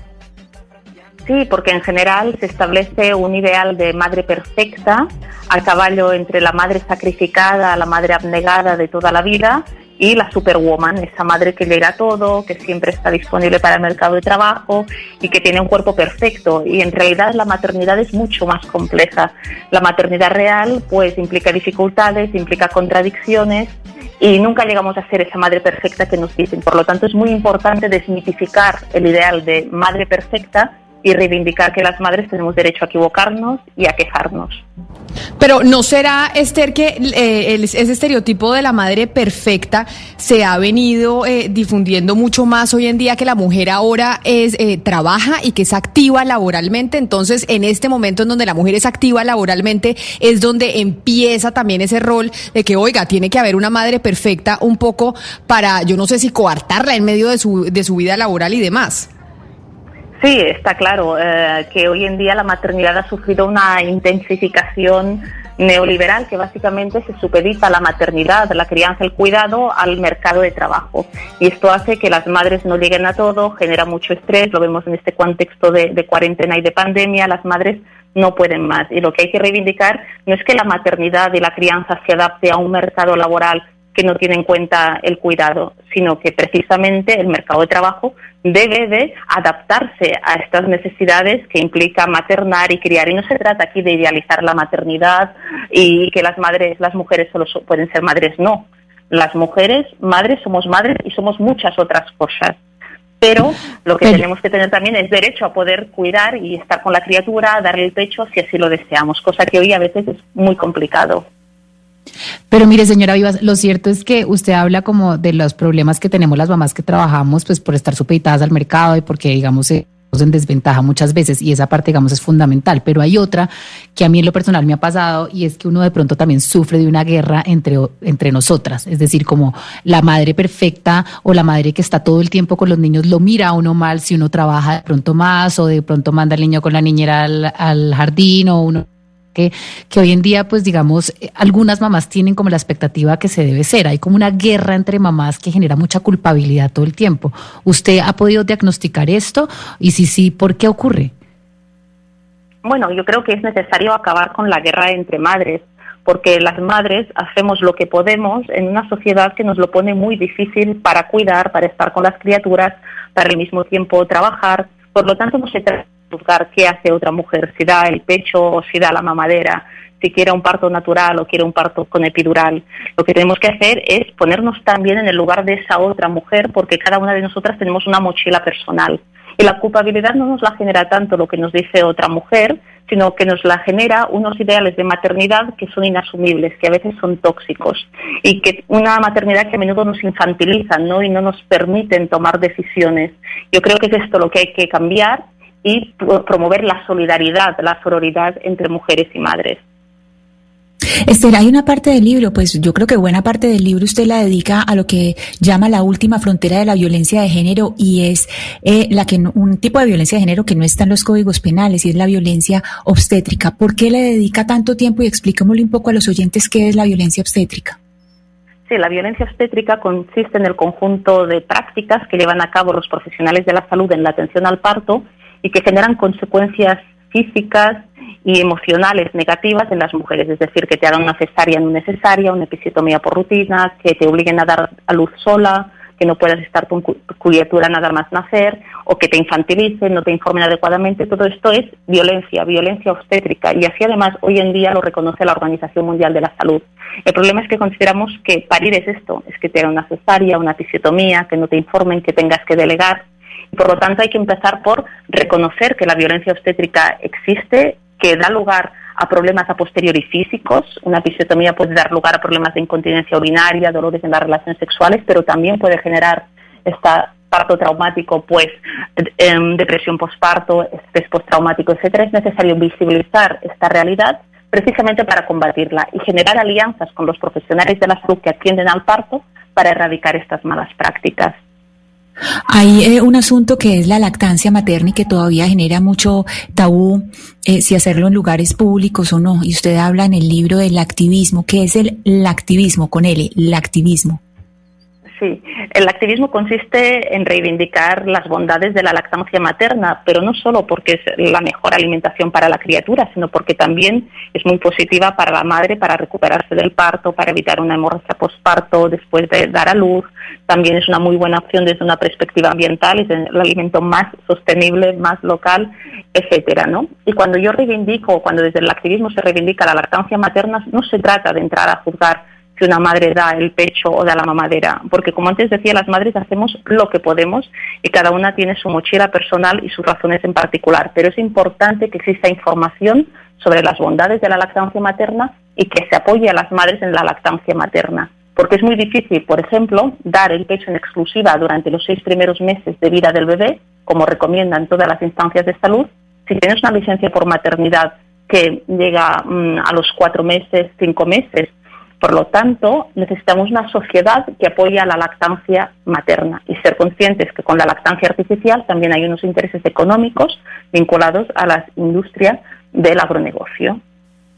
Usted hablaba de la importancia de la información, la información para la lactancia, pero también falta información, eh, digamos, a las mujeres cuando somos madres por primera vez. Muchas nos entregan el bebé y no sabemos absolutamente nada y no reconocemos básicamente nuestros sentimientos tampoco. Hay muchas mujeres que tienen hijos y entran en una depresión profunda porque nadie les dijo lo, fuerte o lo comprometedor que al final termina siendo un hijo. ¿Usted cree que falta información y por eso de pronto usted hizo este libro? ¿Le falta información a las mujeres de lo que implica en realidad ser mamá?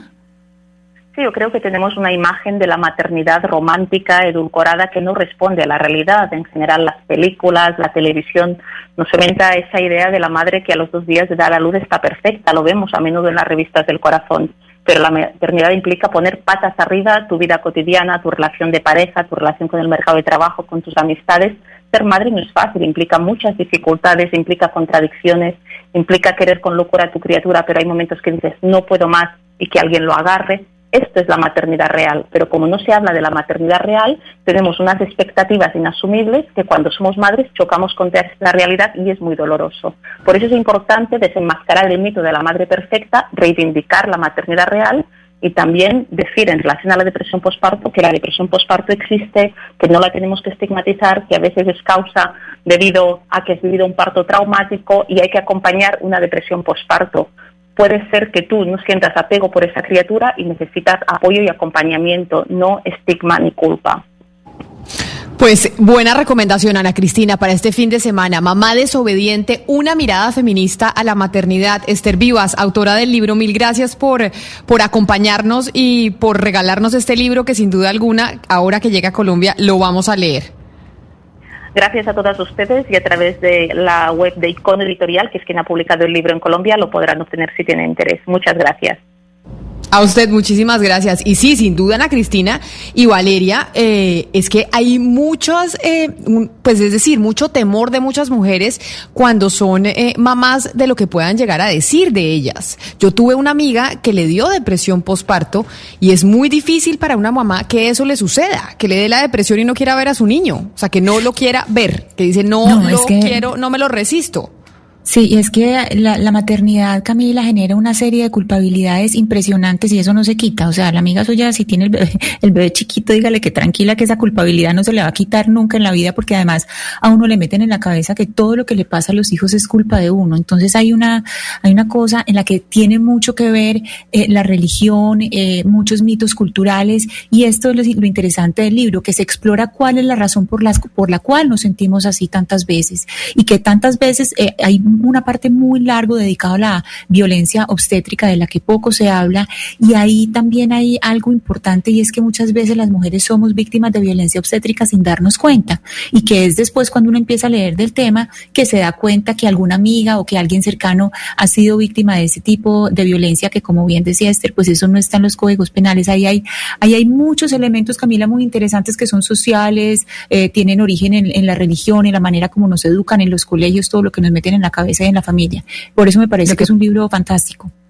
Al final, Ana Cristina y Camila, lo que pasa es que hay una construcción de, de un ideario de la maternidad que se tiene que empezar a replantear. Es como construimos todos esos mitos alrededor de ser mamás que nos inculcan desde que somos chiquitas y que estamos viendo, digamos, en, en- en- ahora en redes sociales peor, porque en redes sociales entonces vemos a la mamá perfecta, que recupera el cuerpo, que anda con los tres niños, que, que hace todo y uno dice, pero ¿cómo le alcanza el tiempo a esta señora? Entonces uno también hay una Esa- pero además me mamás desespera, pero además me desesperan, Valeria, porque yo digo, para uno, Camila. Entonces tienen, tienen el hijo y entonces le venden a uno que en, do- en un mes están perfectas, que Ah, hacen no, ejercicio, perfectas. que hacen dieta. Y que dan que- leche, dan leche un, me- Sí. dan, dan leche un año y, y entonces eh, también están con el esposo y también viajan y se llevan los niños para todos lados. Y ahorita en la cuarentena para mí también ha sido muy difícil porque uno mira en redes sociales y entonces las mamás que tienen tiempo para hacerles el homeschooling, pintar, eh, eh, hacer, eh, digamos, esculturas con los niños, todas muertas de la risa en los jardines perfectos y uno dice, bueno, pero ¿qué pasa que yo no estoy teniendo esta realidad adentro? ¿Qué pasa que el mundo sí está pudiendo? Y la verdad es que eso es una creación artificial que construye unos mitos al final que no son reales. Nadie, para nadie la maternidad es fácil. La maternidad es muy compleja y muy compleja también a un nivel interior como ser humano, donde uno se pregunta, bueno, le entregan a uno ese bebé, váyase para su casa y uno dice, ¿y ahora mi vida qué? Si yo no soy ni siquiera responsable de mí, ¿cómo voy a ser responsable de esta criatura? Hay una cantidad de preguntas que está súper bueno que se pongan en la mesa y que se discutan y que se debatan y que estén abiertas y que se le entregue información a las mujeres para que no sufran de esta culpabilidad con la que sufrimos creo que todas. Correcto, correcto. Gonzalo, 11 de la mañana, eh, 52 minutos. Pongamos una canción y yo le cuento cómo va nuestro sondeo para el tema del eh, central, para nuestro tema del día después de las noticias de las 12. Me parece muy bien, Camila, y ya que le dio palo a tal vez la calidad musical de las eh, canciones ligadas al género urbano, pues le traigo algo ligado al rock, y más que todo al rock canadiense, Camila, porque de allá es Alanis Morissette.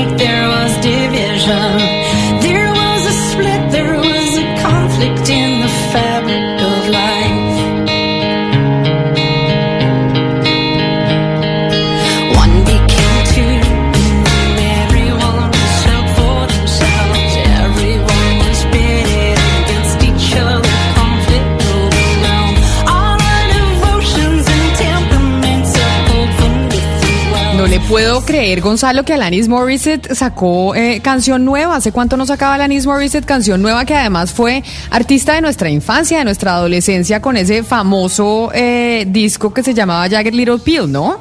Mejor dicho, Alanis Sí. Morissette fue, era de así como Shakira, Alanis Morissette fue de nuestra generación. Pues Alanis Morissette ya viene sa- sacando canciones, Camila, desde hace unos meses va publicando sencillos, sencillos que realmente comercialmente hablando no son o no han calado tanto dentro del público. Eh, se quedó con ese sonido muy de los 90 que nos recuerda a clásicos como Ironic, del cual usted hablaba, que es una canción perteneciente a ese disco. Eh, pero sí, ahí ha estado publicando canciones, repito, que no han llegado a ser eh, unos éxitos comerciales. Pero nuevamente está de vuelta, Camila. Pues es que Alanis Morissette, Camila, era para, para nosotros, pues no sé, nuestra época total. Yo me acuerdo de esa canción que se llama You I Don't Know, que era como medio grosera, medio, y yo era chiquita, yo me sentía súper rebelde cantándola, mejor dicho, es- era un ídolo para nosotros. Estas canciones sí no están tan buenas como las de nuestra época, eso sí hay que decirlo. No, pero así de ídolo, ídolo, así que ídolo. Yo me moría, no. me moría por Alanis Ídolo. Me moría. Yo me moría, me fascinaba. Pero además porque yo me acuerdo en unos premios MTV donde ella salió vestida como con una mm, como con una truza color piel y mucha gente empezó a pensar que Alanis Morissette estaba como sin ropa y eso fue para ese entonces, imagínense la mojigatería, pues toda una todo un, so- todo un evento súper transgresor, Gonzalo, decían, pero bueno, esto de Alanis Morissette estar saliendo con ese vestido que parecía sin ropa, imagínense si en esa época hubieran salido como salen hoy en, en los diferentes eventos las artistas. Hacía referencia a ese traje a, a la vestimenta, entre comillas, o a la desnudez que Alanis Morissette eh, mostraba en un video de una canción llamada Thank You. Eh, obviamente lo recuerdo y fue uno de los grandes momentos que vivimos durante la época interesante e importante de MTV, que por cierto, Camila, acaba de cumplir, si no me equivoco, 39 años, eh, de los cuales 19 son de videos musicales, los demás son de reality shows. Gonzalo, ahí hay algo muy importante para decir de Alanis Morissette y es que ella tiene una voz muy distinta. Es decir, uno le pueden poner una canción, la que sea de ella, y solamente con la voz uno es capaz de reconocerla porque ella tiene un tono muy particular. Y creo que ese, es- eh, ese tono de la voz de ella es su marca. En una época sí era por las letras que, era como, la maravilla, pero, yo creo que es más allá, es el tono de la voz de ella, eh, lo que es eh, lo que lleva la canción eh, y que es eh, irrepetible, completamente identificable eh, inmediatamente. Es, es ese tono tan bonito de la voz de ella. A mí me parece una maravilla Alanis Morissette. Sí, a mí también. A mí también me gusta y la verdad me acuerda a, mi infancia y a mi adolescencia. Si Gonzalo no fuera ídolo, de pronto era más ídolo de nosotras, eh, las mujeres como Valeria y yo, y de pronto usted no le gustaba tanto. Pero yo le dije que le iba a contar cómo va la pregunta sobre el tema del día que vamos a tratar después de las noticias de las 12. Porque usted vio, Ana Cristina, este video que sacó Las Igualadas. Las Igualadas del espectador hablando, haciendo una conversación entre supuestamente dos feministas, haciendo una conversación y un debate sobre la prostitución. Y las feministas aquellas que están en pro de la abolición y otras que están en pro de la regulación de la prostitución. ¿Vio el video de las igualadas? Sí, vi el video de las igualadas, eh, Camila, y hay que resaltar una cosa que es eh, es un, en un tono irónico, es decir, eh, inclusive pues hay otro video de respuesta en que se le llama una la feminazi y la otra la femisexy y, y es eh, el tono, creo que eh, está comentado en tantos lugares es por el tono porque se pone a la que está en contra como en un tono triste, como amargado y a la otra en el tono de la que no le importa mucho. Entonces es, esa fue como la incomodidad, es decir, que no le, no le da mucha trascendencia al hecho de que una mujer tenga que usar su cuerpo para vivir. Entonces, eso es lo que ha ca- causado esa incomodidad y una vez más eh, llegamos a lo mismo, Camila, hay muchos feminismos, no es un feminismo, hay distintas formas de ser feminista y de ver los asuntos de la libertad de las mujeres. Lo cierto, Ana Cristina y Camila, es que esto es un debate súper presente en Europa y ahora en Colombia todos los días, digamos, va cogiendo más fuerza y es dentro del feminismo. Hay unas mujeres que creen que hay que ser abolicionistas de la prostitución, es decir, prohibirla, aunque digan que eso no es prohibir, es prohibirla, pero penalizarla, digamos, penalizando al hombre que compra el sexo, digamos, eh, que el, que el Estado se vaya contra él, que la persecución sea contra el hombre para así proteger a la mujer y las mujeres que piensan que hay que regular la prostitución. Y esto cada vez se vuelve más álgido, un debate que todas las- todos los días coge más fuerza. También hay, digamos, ya países que han ya sido y han recogido esta vertiente abolicionista, como lo vemos Suecia, Francia, etcétera. En España hay un gran debate también y en Colombia pues se está abriendo cada día más el debate de qué hacer con la prostitución. La Corte Constitucional lo ha dejado un poco al limbo y por eso estas diferentes vertientes de cómo aproximarse al tema pues van cogiendo cada vez más fuerza. El discurso, el debate empieza y va a ser cada día más fuerte, Camila. Y ese va a ser nuestro tema después de las noticias del mediodía. La pregunta que le estamos haciendo a los oyentes es, ¿se debe regular o se debe abolir la prostitución? A pesar de que las abolicionistas no consideran, como dice usted, Valeria, que eso sea prohibición. Hay unas diferencias. Y nos están, eh, están votando sobre, ¿se debe regular la prostitución? De las 921 personas que han votado, 76.4% dice que se debe regular. Y el 23.6% de- dice que se debería abolir la prostitución. Pero precisamente ese va a ser nuestro tema del día después de las noticias de las 12. My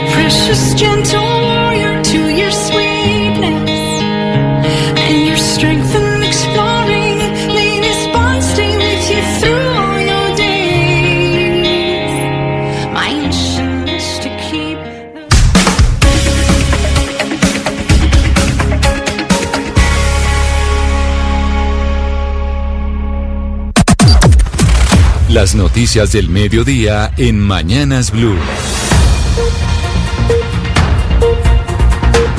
Son las 12 del día en punto y llegaron las noticias y con ellas Eduardo Hernández. Eduardo, muy buenas tardes. Hola, ¿qué tal Camila? Muy buenas tardes para usted. Le tengo noticia de última hora. Resulta que la Procuraduría archivó la investigación contra el alcalde de Popayán, Juan Carlos López, por no haber avisado que viajó al exterior antes de su polémica visita a la Casa de Nariño. ¿Usted la recuerda en marzo de este año?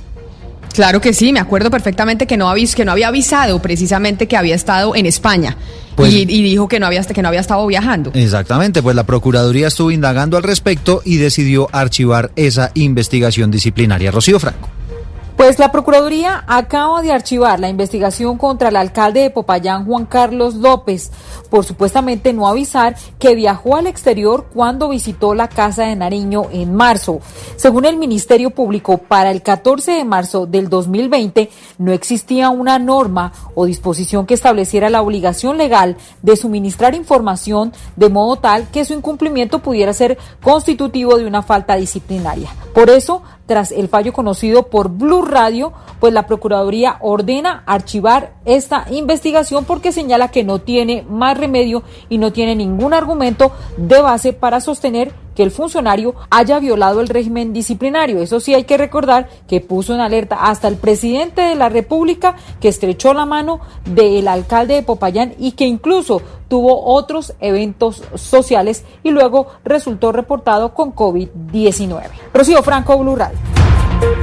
Son las 12 del día, dos minutos. Gracias, Rocío. Y hay contradicciones entre la alcaldía de Bogotá y los restauranteros. ¿Por qué? Porque mientras que el gremio dice que todo lo ha venido manejando el distrito, la alcaldesa Claudia López dice hoy que ellos fueron quienes sacaron adelante el plan piloto de reapertura para el fin de semana del 20 de agosto. José Luis Pertús, ¿de qué se trata estas, eh, esta polémica y estas diferencias?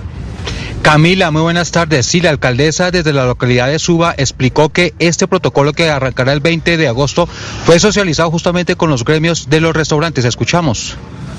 Hay muchas calles de Bogotá que estamos buscando en, acuerdo con los, el gremio de los restaurantes, de los gastrobares, ver cómo podemos peatonalizar. Insisto, este no es un piloto de la alcaldía, este es un piloto del gremio. Nosotros lo que hacemos es acompañar al gremio para que pueda cumplir las medidas de bioseguridad y pueda operar de manera más segura para sus clientes, para ellos, pero recuperar su actividad económica. Es que recordemos, Camila, que los eh, gremios de restauranteros habían dicho eh, anoche, justamente después de conocerse los pilotos, que no habían sido tenidos en cuenta y que tampoco se le había dado prioridad a los restaurantes ubicados en los centros comerciales de Bogotá. Una historia en Cartagena increíble. La fiscalía pidió cárcel para la exalcaldesa Judith Pinedo por haber vendido 200 metros de un terreno de la alcaldía. Resulta que para el ente acusador, para la fiscalía, ese terreno era considerada una playa y por ende no se podía vender. ¿Cómo es la historia, Dalida Orozco? La Fiscalía General de la Nación solicitó medida de aseguramiento para la exalcaldesa de Cartagena, Judith Pinedo, durante las audiencias de juicio oral por el sonado caso que inició hace 10 años por la presunta venta ilegal de 200 metros de playa en el barrio El Laguito. Según el ente acusador, la exmandataria desconoció que la Dirección General Marítima determinó que este era un terreno de baja mar para favorecer su venta al Hotel Por su parte, la exmandataria cartagenera para el periodo 2008 y 2011 aseguró que lo que la Fiscalía llama playa era un bien escriturado a la alcaldía desde el año 1999. playa en este caso es una es un lote de propiedad de la alcaldía de Cartagena que tiene escritura pública desde el año 1999 escritura pública que nosotros encontramos en la alcaldía y la venta se da por orden del consejo de la ciudad que determina Judith Pinedo, popularmente conocida como la María Mulata, dijo además que la Procuraduría General de la Nación declaró que en este caso sus actuaciones estaban ajustadas al derecho. Dálida, muchas gracias. Y el gobierno nacional aseguró que las medidas cautelares que ordenó la Justicia Especial para la Paz, JEP, para que se garantice la seguridad de los exguerrilleros de las FARC, desconoce las medidas que ha tomado el gobierno para cuidarlos. Otra vez, Isabela Gómez. El gobierno nacional respondió a las siete órdenes que emitió la JEP en las últimas horas para dar seguridad a los excombatientes de las FARC. El consejero para la estabilización, Emilio Archila, explicó que la mesa técnica de seguridad y protección que pidió la justicia transicional convocar sesionó el pasado 9 de julio y está convocada para el próximo 6 de agosto. Además, precisó lo siguiente. Hemos adoptado más de 45 medidas específicas para asegurar esa seguridad. De esa manera, las medidas cautelares que dispuso la JEP se refieren apenas al 15% de lo que ya venía funcionando. En particular, en la protección del partido político FARC fuimos muy exitosos, se llevaron a cabo las elecciones y no hubo ni un muerto ni un secuestrado de esos candidatos. Sobre los esquemas de seguridad, Archila aseguró que hay más de 200 esquemas que protegen a más de 300 exguerrilleros de las FARC. En muchas regiones la noticia sigue siendo el COVID-19. Hasta el primero de septiembre en el departamento de Córdoba va a haber toque de queda y ley seca. La medida se decretó para prevenir riesgos de contagio y propagación del COVID-19. Tatiana Ruiz. Por medio de decreto, el gobernador Orlando Benítez estableció toque de queda y ley seca en todo el departamento hasta el primero de septiembre. Para los municipios de Montería, Cereté, Lorica, Sagún y Montelíbano, que son de alta afectación, el toque de queda desde lunes a jueves, desde las 4 de la tarde hasta las 5 de la mañana del día siguiente, y para los fines de semana iniciaría a las 4 de la tarde del viernes hasta las 5 de la mañana del lunes. Para los municipios de baja afectación, la medida es la misma, pero con un cambio en el horario. Este iniciaría a las 6 y no a las 4. Con respecto a la ley seca, esta regirá de lunes a viernes a partir de las 4 de la tarde hasta las 5 de la mañana del día siguiente, toda la semana. Y ahora nos vamos para el departamento del Huila porque en Neiva ya hay un laboratorio, el del Hospital Universitario, que fue autorizado por el Instituto Nacional de Salud para realizar las pruebas de COVID-19. Silvia Lorena Artunduaga. El Instituto Nacional de Salud autorizó el laboratorio del Hospital Universitario de Neiva para analizar pruebas de COVID-19, con lo que se aumenta la capacidad de procesamiento de muestras en el Huila. De acuerdo con el secretario de Salud del departamento, César Alberto Polanía, esto se logra luego de que se validaran la calidad y los resultados de las pruebas piloto. Eh, Muy importante, una noticia del procesamiento que ya tenemos de muestras en el Hospital Universitario de Neiva. Es un logro importante y ya la institución desde hoy empieza el procesamiento de estas muestras y progresivamente va aumentando su capacidad de respuesta. Así las cosas serían más de 300 las pruebas que se analizarían en los dos laboratorios con los que ya cuenta el Huila. Son las 12 del día, 7 minutos. Se acaba de reportar un sismo hace tan solo minutos, Camila. 4,3 grados de intensidad en la costa caribe colombiana, muy cerca del departamento de La Guajira. Eh, muy cerca también al lugar donde ayer también se registró un sismo de similar magnitud. Hasta el momento no hay reporte ni de daños ni de víctimas. Y más de 300 detenidos que están en estaciones de policía en Cali van a ser trasladados desde hoy a un centro temporal de reclusión. Resulta que las estaciones tienen alerta por los brotes de COVID-19 y hasta el momento se habla de 126 contagiados. Natalia Perea. Es que son aproximadamente mil detenidos los que se encuentran en las 22 estaciones de policía de Cali, lo que refleja un hacinamiento de más de 400%. Por esto y por el riesgo que se ha generado por el COVID-19 y que tiene a 126 positivos para coronavirus, la alcaldía de Cali habilitó un espacio para trasladar a 300 detenidos. Carlos Rojas, secretario de Seguridad de Cali. Se ha incrementado sustancialmente la cantidad de personas detenidas, tanto en estaciones de policía como en la cárcel Villanueva. Con el impacto del COVID se ha elevado el riesgo, por lo que ha sido necesario tomar muchas medidas de salud pública. Hemos acondicionado un sitio para tener más o menos 300 personas de manera temporal. Este lugar será transitorio mientras algunos logran ser trasladados a la cárcel de Villahermosa. Son las 12 del día, 8 minutos, y es que FENALCO y otros gremios económicos del departamento de Santander rechazaron la medida del nuevo pico y cédula de dos dígitos en ese departamento, y lo que argumentan es que eso va en contra de la reactivación económica. Boris Tejada en Bucaramanga. Para los empresarios de Santander, las nuevas medidas de restricción de movilidad impiden que la economía mantenga su reactivación en un momento en el que el desempleo subió a 21.7%, es decir, unas 90 mil personas que ahora no pueden salir normalmente a buscar su sustento. Sandra Tolosa, gerente del centro comercial La Florida. Pues muy complejo que se tomen estas decisiones. Nosotros conocemos el esfuerzo que está haciendo el comercio por mantener sus puertas abiertas asumiendo unos costos de operación. El toque de queda y el pico y cédula de dos dígitos disminuirá el comercio, las ventas y el ritmo de la construcción, drásticamente explicaron los empresarios. 12 del día, 9 minutos. Una de las noticias del día tiene que ver con el gobernador encargado de Antioquia, Luis Fernando Suárez, quien recordemos fue hospitalizado en las últimas horas por COVID-19. Pero la buena noticia llega desde Risaralda porque el gobernador de ese departamento, Víctor Tamayo, superó el COVID-19 y se espera que la próxima semana regrese a sus labores. Freddy Gómez. Según Sandra Gómez, directora operativa de la oficina y la Secretaría de la Salud en el departamento de Risaralda, el gobernador de Risaralda, Víctor Manuel Tamayo, superó el COVID-19. Quiero informarles que luego de realizada una segunda prueba y cumplido el periodo de aislamiento de su primer diagnóstico positivo para COVID-19, confirmamos que el señor gobernador de Risaralda, Víctor Manuel Tamayo Vargas, superó el virus y se encuentra en perfecto estado de salud. Su médica neumóloga de cabecera mañana le dará el alta de confinamiento, con lo que podrá volver a sus actividades a partir del próximo lunes. Gracias. El gobernador regresaría a trabajos el próximo lunes y atenderá a la comunidad de manera virtual. Muchas gracias, Freddy. Son las 12 del día, 10 minutos, y tenemos el top 5 de las multas que más impuesto, que ha impuesto la Policía de Tránsito en medio de la cuarentena en el país. Y entre ellas, lo que encontramos es que, por ejemplo, la gente está saliendo a manejar sin conocer las señales de tránsito. ¿Pero qué otras, Damián Landines?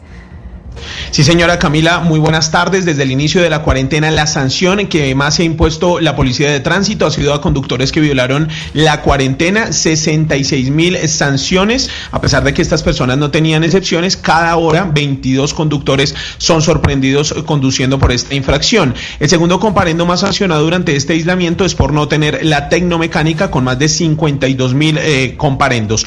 La tercera multa dentro de este top 5 que más se ha aplicado durante la emergencia sanitaria ha sido a los motociclistas, debido a que han encontrado a más de 57 mil conductores de este medio de transporte que ni siquiera sabían las normas del código de tránsito. Y dentro de este ranking también... En cuarto lugar, conductores que no tienen el SOAT con más de 45 mil sancionados. Nos perdimos la cuarta, Damián, porque se nos cortó la comunicación. ¿Cuál era? Les cuento, la cuarta es a conductores que lo sorprendieron sin portar el SOAT, el seguro obligatorio, más de 45 mil sancionados. Y la quinta es estacionar en sitios prohibidos con más de 43 mil multas, Eduardo. Y eso sí que es recurrente. Gracias, Damián. Son las 12 del día, 12 minutos. Nos vamos para Popayán porque esta historia es increíble. Unos delincuentes amordazaron a tres monjas que estaban a cargo de un colegio para meterse a robar. Freddy Calvache. El botín que se llevaron los delincuentes asciende a más de 80 millones de pesos. El coronel Nelson Díaz, comandante de la Policía Metropolitana de Popayán, dijo que se analizan los videos de las cámaras de seguridad para tratar de dar con los responsables del hurto. Eh, las monjas me manifiestan que ellas hicieron el día de ayer una transacción precisamente en efectivo para poder pagar la nómina de los docentes y el dinero pues lo tenían guardado dentro del colegio. Posiblemente eh, sabían ya los delincuentes que la- el dinero lo tenían allí guardado y ingresaron mediante la modalidad ventosa, ingresan por una reja y proceden a amordazar las tres monjas. Según los habitantes de esta capital durante el confinamiento por la pandemia, se han incrementado estas acciones delincuenciales. La noticia internacional. Y la noticia internacional tiene que ver con Venezuela, porque el Tribunal Supremo de Justicia de ese país declaró procedente solicitar a Italia la extradición de Rafael Ramírez, quien fuera director de PDVSA entre el año 2004 y el año 2013 y exministro de Petróleo del fallecido presidente Hugo Chávez. A través de un comunicado, el Supremo informó que solicitará la extradición de Ramírez para que sea sometido a un proceso penal en Venezuela. La noticia deportiva. La noticia deportiva es la citación a la Comisión Séptima del Senado del jefe de la cartera del deporte, hablamos de Ernesto Lucena, donde ha mostrado su preocupación por la disminución del presupuesto de ese ministerio para 2021. La solicitud de Lucena al Ministerio de Hacienda fue de 863 mil millones de pesos y le designaron 448 mil. Oímos al ministro Lucena. Yo lo que quiero es dejar una gran reflexión sobre una disminución de casi 400 mil millones sobre lo que deseábamos, de 200 mil millones aproximadamente, si dejamos lo mismo que está en este año. Y yo creo que nadie más que todos los que están acá eh, para entender la importancia que tiene el deporte, para entender la importancia que tiene la recreación, la actividad física. Yo me encuentro preocupado con ese presupuesto. Y mucha atención, eh, Camila y oyentes, porque allí mismo el ministro Lucena le consultaron sobre el regreso del fútbol colombiano y ha dicho que le llegaron las noticias en que quieren jugarlo en todo el país y las palabras es, lo veo difícil que de aquí a un mes haya autorización del gobierno y alcaldes para que empiecen a moverse entre ciudades, por supuesto, en el tema aéreo. Son las Y, 12 y del sobre día, 15 todo, sobre todo, Sebastián, cuando estamos viendo, discúlpeme Eduardo, las experiencias del fútbol español y los rebrotes en España. Es que yo creo que están mirando, por supuesto, Y además- otras experiencias del mundo. Y además, Camila, que dejaron plantados a los jugadores de Milloso y no en el entrenamiento. Correcto. La cuarentena, las- la sede de Millonarios está en Suba, en la localidad de Suba, ¿no? Así es, son las 12 del día 15 minutos, como decía usted, Eduardo, estas son las noticias del mediodía y vamos con nuestro tema del día.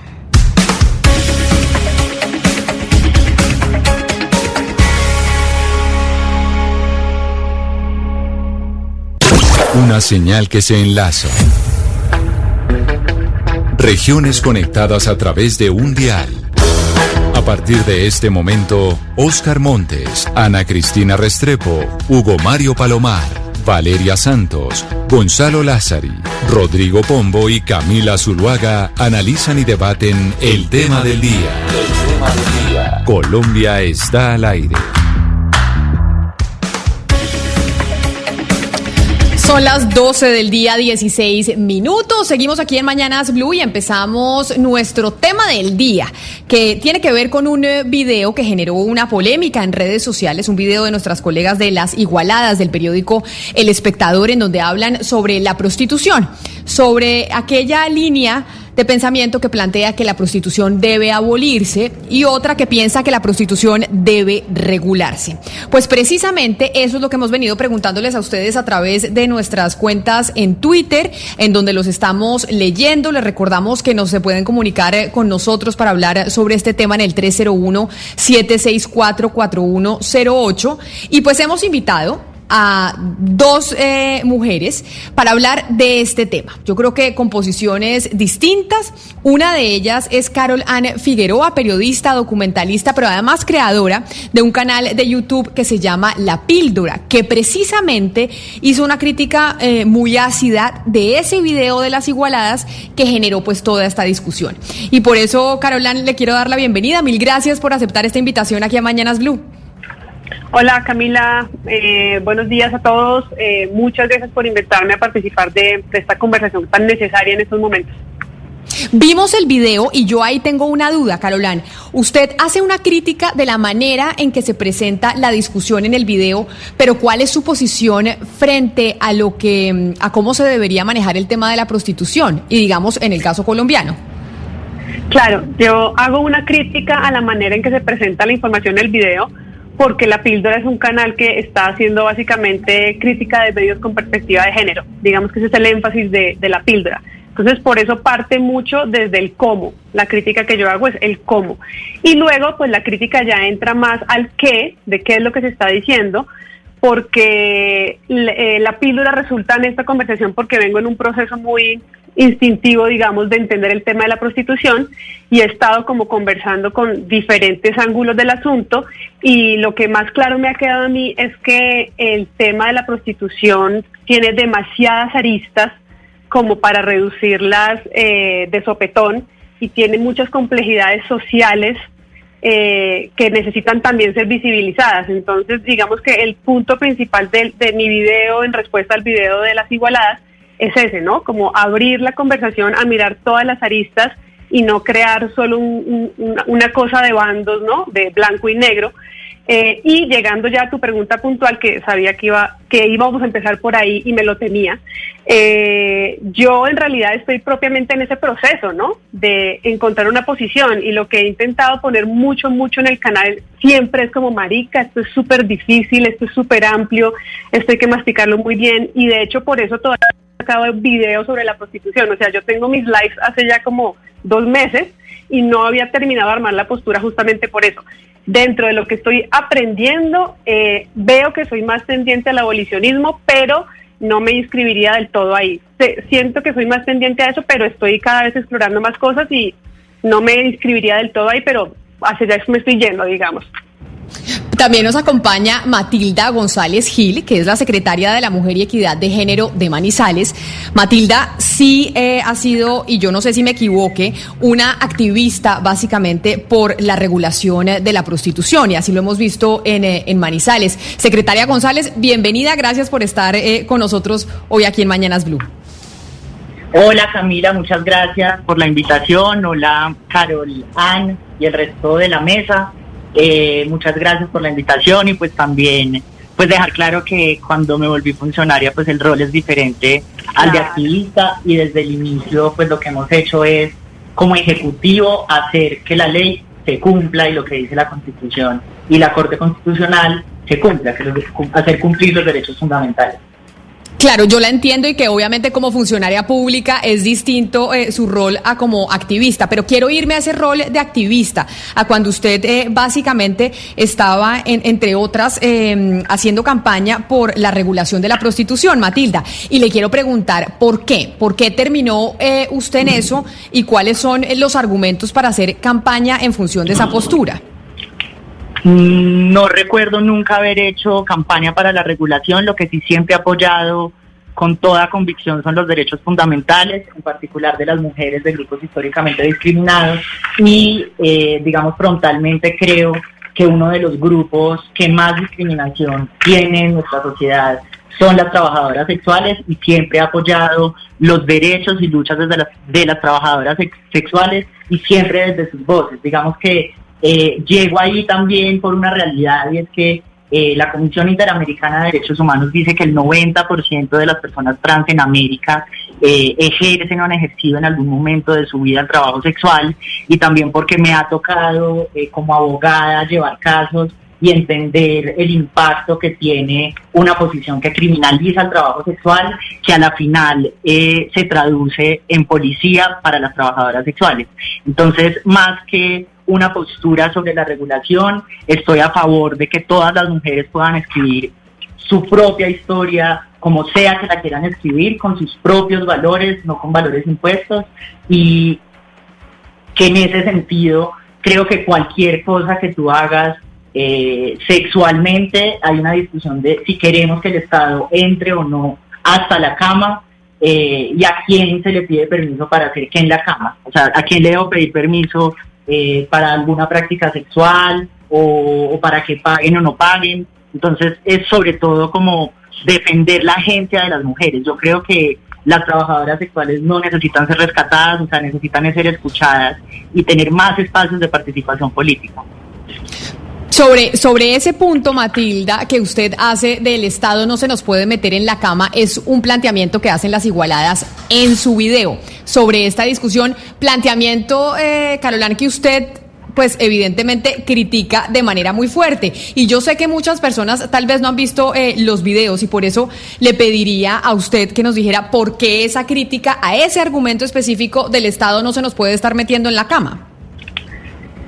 Pues básicamente porque más que un argumento, y de hecho de la manera en que está presentado en el video, más que un argumento, es una fórmula para que la audiencia se sienta implicada desde un lugar muy personal, ¿no? Eh, porque entonces te interpelo sobre tus derechos eh, en la cama. Y eso es muy impreciso en esta conversación, porque lo que yo haga o no haga en mi cama no tiene nada que ver con lo que una mujer en condiciones muy difíciles termina haciendo en la cama. Entonces es como que no podemos eh, volver todo tan simplista simplemente por generar un impacto en la audiencia que se está escuchando. Eh, cuando hablamos de que el Estado entre en estas situaciones, estamos hablando más de que el Estado entre a meter mano en economías altamente criminalizadas, que de hecho las economías altamente criminalizadas son las que son el entorno en el que suceden estas cuestiones y son las que hacen que tanto trabajadoras sexuales eh, cis eh, o trans eh, mueran prematuramente o tengan unas condiciones tremendas eh, de vida cotidiana, digamos. Entonces es como que si yo lo vuelvo algo tan simple como que el Estado se me meta en la cama, vuelvo al interlocutor, lo anulo, lo anulo, porque si tú me dices eso, yo obviamente no quiero que nadie se meta en mi cama, pero es que mi cama no es la que está en cuestión, no es la cama de, de la persona que tiene posibilidades de elegir mil cosas. Estamos hablando de personas que sobreviven con una actividad sexual. Eso no tiene nada que ver con que el Estado se meta en la cama. Entonces, es esa mi crítica. Formularlo de esa manera desvía completamente la conversación y, demerita, pues, invisibiliza un montón de realidades. Entonces, plantearlo así eh, anula mucho todo esto que estamos haciendo, que es conversarlo realmente, meterle la muela. Pero mire, Caroline, un poquito para poner a los oyentes en contexto, los que no se han visto el video, básicamente el video lo que presenta es una postura de una mujer abolicionista. No se sabe si es abolicionista o prohibicionista, está muy delgada esa línea en el video, digamos, pero lo que sí dice el video es una mujer, eh, digamos, que cree en el abolicionismo, pero además pintada y retratada como, digamos, eh, machorra, como no arreglada, etcétera, que argumenta básicamente pues que las prostitutas eh, son siempre trabajan forzadas en un menor o mayor grado y que por eso, digamos, y por no ser conscientes y no tomar esta decisión de una forma libre, pues siempre la prostitución está en un contexto de violencia contra la mujer. Por el otro lado, se presenta, digamos, a la mujer que está a favor de un revolucionismo como la sexy, que se está pintando las uñas, como, digamos, eh, esta mujer, digamos, que hace parte como el patriarcado, etcétera, y se caracteriza caracteriza, perdón, se pone como en, una caricatura las dos, eso, gracias, las dos posiciones y esa es una crítica, pero cuando uno mira el debate entre las feministas, la verdad es que sí hay acusación por lado y lado, es decir, las regulacionistas al final eh, terminan siendo víctimas de acusaciones como ustedes no hacen parte del feminismo, ustedes son parte del libre mercado, ustedes, eh, digamos, eh, defienden el patriarcado y por otro lado estamos viendo también la acusación contraria de que ustedes son unas feminazis, son unas, están en contra de los, de los derechos de las mujeres, etcétera. Entonces, es la realidad. Al final el video sí plantea la realidad. Así sea una caricatura, la plantea. ¿O no cree usted eso? No, no, yo creo que no. De hecho, dentro del proceso que llevo yo metiéndome como con cómo comunicamos los asuntos de género, digamos, que es en lo que estoy metida, eh, lo que he pensado mucho en estos días es como que el feminismo no es la única explicación del mundo. Entonces, si yo reduzco una conversación que tiene implicaciones económicas y sociales muy fuertes a una conversación entre feminismos, pues estoy anulando muchísimas realidades. Eh, por eso en mi video yo digo que eh, la prostitución no es un asunto exclusivo del feminismo y que si lo reducimos solo a feminismo, pues queda enfrascado en este tipo de disputas que no tienen ningún sentido y que sesgan muchísimo toda la conversación. Entonces, esa es otra de mis, mis objeciones con el video. No porque me importe que caricaturicen a una radical o a una más flexible, a mí eso no me importa, en verdad no me importa eh, y sé que eso es parte de, lo, de la ampolla que levantó dentro de los feminismos existentes. Pero para mí eso no es lo importante. Lo importante es que ese es un tema que le tiene que importar a toda la sociedad, que interpela a toda la sociedad, que interpela a los hombres en cómo entienden sus relaciones sexuales con las mujeres, cómo entienden su sexualidad. Y también nos interpela a nosotras desde cómo entendemos nuestra sexualidad también. Entonces, mi, mi angustia, digamos, es que quede solo enfrascado en unas en unas posturas de feminismo o no feminismo que en verdad se quedan muy cortas con respecto a la dimensión de esta, de esta situación que es también histórica, ¿no? O sea, en serio, esto es como demasiado grande para encasillarlo solo ahí. Pero, y permítame, Carolina, entonces preguntarle a Matilda, porque Matilda dice, yo cuando era activista, em, pues me di cuenta cómo la población eh, trans, en su mayoría, no me acuerdo la cifra que, que usted dio, Matilda, 70, 80%, había tenido que estar en... Eh, explotación sexual o trabajo sexual, como se le quiera eh, llamar. Y yo le pregunto, dentro de esas razones por las cuales la población trans termina en trabajo eh, o explotación sexual, ¿son cuáles? Porque si hemos visto que los colectivos trans han hecho un lobby muy importante y lo están haciendo. A mí me mandan mensajes constantemente sobre este tema diciendo la prostitución hay que regularla, hay que, hay que eh, generar unas reglas claras para que se pueda ejercer eh, con total seguridad y libertad. Pero usted... Eh, cuénteme por qué, encontró en por qué la población trans en su mayoría termina en, en la explotación sexual. creo que ahí toca como hacer la diferencia porque es diferente explotación sexual a trabajo sexual. Como que antes de, de, de responderte, creo que tenemos que diferenciar dos debates. Eh, yo creo que lo que no está en debate es si el trabajo sexual es un derecho fundamental en Colombia, lo es reconocido reiteradas veces por la Corte Constitucional, también está amparado bajo la libertad de que yo puedo hacer plata como quiera y las únicas limitaciones pues tienen que ser legales porque haya daño a terceros, etcétera, y que también la gente tiene derecho a tener sexo consentido eh, como quiera desde que haya consentimiento. Eso, digamos, creo que esos, hay unos derechos que creo que no podemos poner en debate porque es como debatir en este momento si el matrimonio igualitario existe o no. Y la segunda parte, eh, que yo también estoy de acuerdo con Carolán, creo que hay que eh, problematizar más el debate porque creo que este debate que parece de polos opuestos no ha dejado avanzar ni ha dejado que eh, las trabajadoras sexuales mejoren sus condiciones, porque cualquier cosa que se intenta hacer, alarma, pánico, eh, y, y- y lo que creo es que el enfoque de, de confundir explotación sexual con trabajo sexual o de creer que hay que eh, criminalizarlo, el efecto en la práctica, por ejemplo, lo vemos con la alerta de la Procuraduría, puedo hablar de ese ejemplo concreto, eh, genera una alerta por un delito sabiendo que es algo lícito, a ellas les quitan los computadores, a mí me ponen demanda penal y además me mandan alerta de la Procuraduría. Ahora bien, eh, si vamos a preguntar... Pero Matilda, ya que usted se mete en el tema de la Procuraduría, yo no quería tocar ese tema porque entiendo que usted está, es funcionario y estamos haciendo un debate distinto, pero la alerta de la Procuraduría es porque le- el Estado pues debe buscarle alternativas y así lo ha dicho también la Corte Constitucional a, a las mujeres que están en condición de vulnerabilidad y en este caso pues son las mujeres que están siendo explotadas sexualmente. Y yo le digo explotadas sexualmente porque creo que en la mayoría de los casos quienes ejercen la prostitución están en esa condición. Creo que la minoría son las que la, la ejercen de manera, mm, de manera libre. Y lo, y lo que decía la Procuraduría es porque se estaba entregando un computador para que siguieran ejerciendo... eh, la prostitución solo que de manera virtual. ¿Por qué entregarles un computador para seguir ejerciendo la prostitución de manera virtual y no buscarle otra- otras alternativas eh, distintas a ellas? ahí, o sea, ahí creo que tal vez hay algo de, pues, de desinformación, porque si ustedes miran el, el proyecto desde que se planteó, tiene cuatro objetivos. El primero era generar un censo de trabajadoras sexuales, porque en medio de esta discusión y como del, del, como del fervor que genera, eh, ni siquiera sabemos dónde están, no sabemos con quién viven, qué necesitan, todo lo asumimos porque creemos eh, desde alguna posición lo que otra persona piensa. Entonces lo primero que íbamos a hacer es un censo, eh, que alcanzamos a censar 210. Lo segundo era, eh, los computadores los prestaron para que ellas tomaran unos cursos y, era un requisito. Nosotros no dábamos los computadores si ellas no se comprometían a tomar el curso. Tercero, eh, era, pues, una, se convirtió en una medida de seguridad porque, como repito, esto es un debate sobre criminalización. Eh, a nosotras nos dice la policía, ¿qué hacemos? Nosotras para que no llegue la policía, porque además hay una sentencia de la Corte con una prohibición expresa a que se prohíba el trabajo sexual con policía o medios penales, decimos no, eso está prohibido constitucionalmente, tenemos un proyecto que busca llevar formación a trabajadoras sexuales porque no empezamos a medir desde ya lo que sabemos que están haciendo y es que algunas están virtualizando.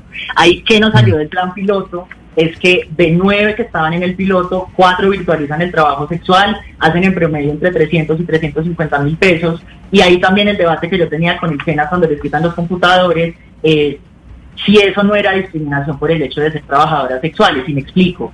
Yo en mi computador en este momento estoy haciendo una entrevista con ustedes. Si yo por la noche me consigo un novio porque con el coronavirus y bioseguridad, pues es diferente, es más complicado tener eh, amantes o novios eh, y decido hacerlo por computador. En ese computador, eh, ¿cuál es la diferencia? Entonces yo decía, eh, ustedes creen que los computadores los estudiantes no los utilizan para Facebook, para Tinder, para Instagram, para cualquier otra cosa que quieran hacer con ellos durante su fin de tiempo. Pero entonces a ustedes lo que les molesta es que ellas en su privacidad hagan webcam. Ahí sí encuentro como algo que no me cuadra. Entonces primero como para recordar que eh, la virtualización surgió en el camino eh, y que empezamos a medirla y de hecho la pregunta que le estamos haciendo en este momento a la, a la Procuraduría y que también es una invitación pues para Carolán, eh, porque creo pues como que me he sentido identificada con algunas cosas que ha dicho, creo que el debate está truncado y no avanza y a veces eh, siento que la Corte Constitucional ya ha dicho unas cosas que estamos volviendo a debatir. Eh, lo- yo lo que le planteo a la Procuraduría es eh, virtualizar, o sea, para yo saber, y es precisamente la pregunta que tú me estás haciendo, Camila, yo le pregunto a la Procuraduría, eh, la sentencia que ellos nos mandan es la del 2009, le decimos, ustedes cogen la sentencia, digamos, que tiene la interpretación más restrictiva de libertades en cuanto a trabajo sexual, pero eh, creemos que en un debate eh, en que las instituciones tenemos que ponernos de acuerdo en un momento histórico donde tenemos que superar las, las, las diferencias, yo le propongo, o sea, le digo, por favor, respóndame. La sentencia que usted dice, dice, el Estado, además de, dar otras oportunidades, tiene la obligación legítima de mejorar las condiciones de trabajo. Entonces yo les pregunto, si bien nuestro proyecto era únicamente eh, digamos, era en principio educación y luego sí se convierte en temas de seguridad y salud pública cuando medimos la virtualización del trabajo sexual. Eh, yo les pregunto, quiero que me respondan por favor, porque no me queda claro si virtualizar el trabajo sexual entra dentro de la sentencia que ustedes nos mandan, que es mejorar las condiciones laborales de trabajadoras sexuales. Les voy a poner un ejemplo muy simple. Uno, muchas veces para eh, impacto de, de, salud pública, reparte condones a trabajadoras sexuales. ¿Por qué? Sí. Porque reduce los riesgos asociados. Entonces la pregunta es, ¿virtualizar es un delito, inducción a la prostitución o virtualizar es reducir los impactos negativos? Es la primera pregunta que le hacemos a la Procuraduría, que por favor nos aclaren. Y al final hacemos una invitación que es la que le quiero hacer también a Carolina.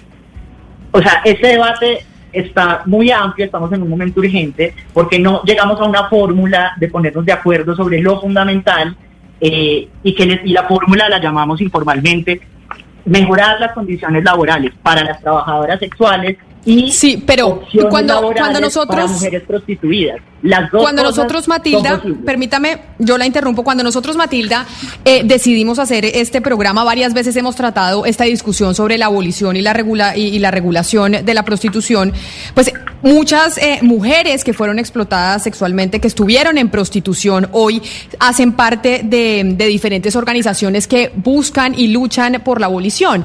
Y siempre se nos dice, bueno, hable con, con, con aquella que estuvo en prostitución. Y aquí hay de lado y lado. Y toda aquella que, que estuvo en, pro- en prostitución y sale de la, de la prostitución a ser activista por el abolicionismo, dice, la mayoría de las mujeres que están en prostitución no están porque quieren. Y entraron ahí siendo menores de edad y entraron en unas condiciones muy, muy complejas. Entonces, eh, ahí cuando usted dice ponernos de acuerdo en lo fundamental, valdría la pena saber si estamos de acuerdo en eso también o no, o si se está de acuerdo en que la prostitución, quien decide de verdad, de manera autónoma, ejercerla, es la minoría de las personas que están en esa, en esa actividad. Pero de eso tenemos cifras o, eh, o de dónde sacamos esa idea, porque digamos, los, yo creo que tenemos que hablar con cifras. Lo que también nos han mostrado los estudios, por ejemplo, en Asia, en diferentes lugares, es que los cuando las trabajadoras sexuales tienen más derechos, eh, hay menos violencia. Entonces también mi pregunta para ti es, listo, digamos que hay un montón de mujeres que están siendo explotadas. No es mejor que el Estado esté ahí, no es mejor que el Estado esté eh, mejorando condiciones laborales, dando opciones. O sea, lo que, y por eso es que nosotras decimos, o sea, no nos vamos a poner de acuerdo, pero por favor que eso no nos ate de manos. O sea, lo que a mí realmente me preocupa en un momento de pandemia global, de salud pública, es que el efecto práctico de la discusión es que les quitan los computadores y vuelven a la calle. Eso es un absurdo. O sea, yo digo, pongámonos de acuerdo. Plan, sobre eso- de acuerdo. sobre Eh, eso usted también menciona- laborales. Perdón, Vivian. No, no, es que quiero darle la palabra a Carolán porque sobre eso, Carolán hace una, un, eh, un- una declaración en el video de crítica eh, a las igualadas sobre el tema del Estado dándole garantías a una mujer que está en prostitución eh, de manera dándole garantías laborales a una mujer que está en, eh, en prostitución y qué tan factible es que eso eh, se pueda llegar a dar. Yo ahí, o sea, es muy, es muy, es fantástico ver cómo uno colinda con muchas cosas en esta situación. Muchas de las cosas que Matilda dice me resuenan muchísimo, y, pero creo que tenemos que hacer como una diferenciación dentro de lo que podamos en este momento y es que eh, hay como un desfase entre la realidad y lo que todos queremos, digamos, frente a este tema. Eh, todos quisiéramos como solucionarlo, pero mientras queremos solucionarlo ya está pasando, ya está pasando a una velocidad tremenda, que ahí es donde me parece súper valiosa la iniciativa de, de Matilda con el tema de los computadores, por ejemplo, porque está sucediendo en COVID. O sea, mientras nosotros debatimos y pensamos mil cosas, hay un montón de mujeres que viven de lo del diario a través de servicios sexuales y que viven de lo del diario y que encuentran una forma de seguir subsistiendo ahorita por la virtualidad. Entonces digamos que ahí entregamos una solución para algo que está pasando ahora mismo y a mí eso me parece valioso. Sin embargo, el tema del Estado tomando cartas en el asunto, yo pienso que sí, el Estado tiene que eh, buscar mejorar las condiciones laborales de todo el mundo, eh, pero también el Estado tiene que procurar que mejoren las condiciones de elegir, que, que mejoren las posibilidades de elegir.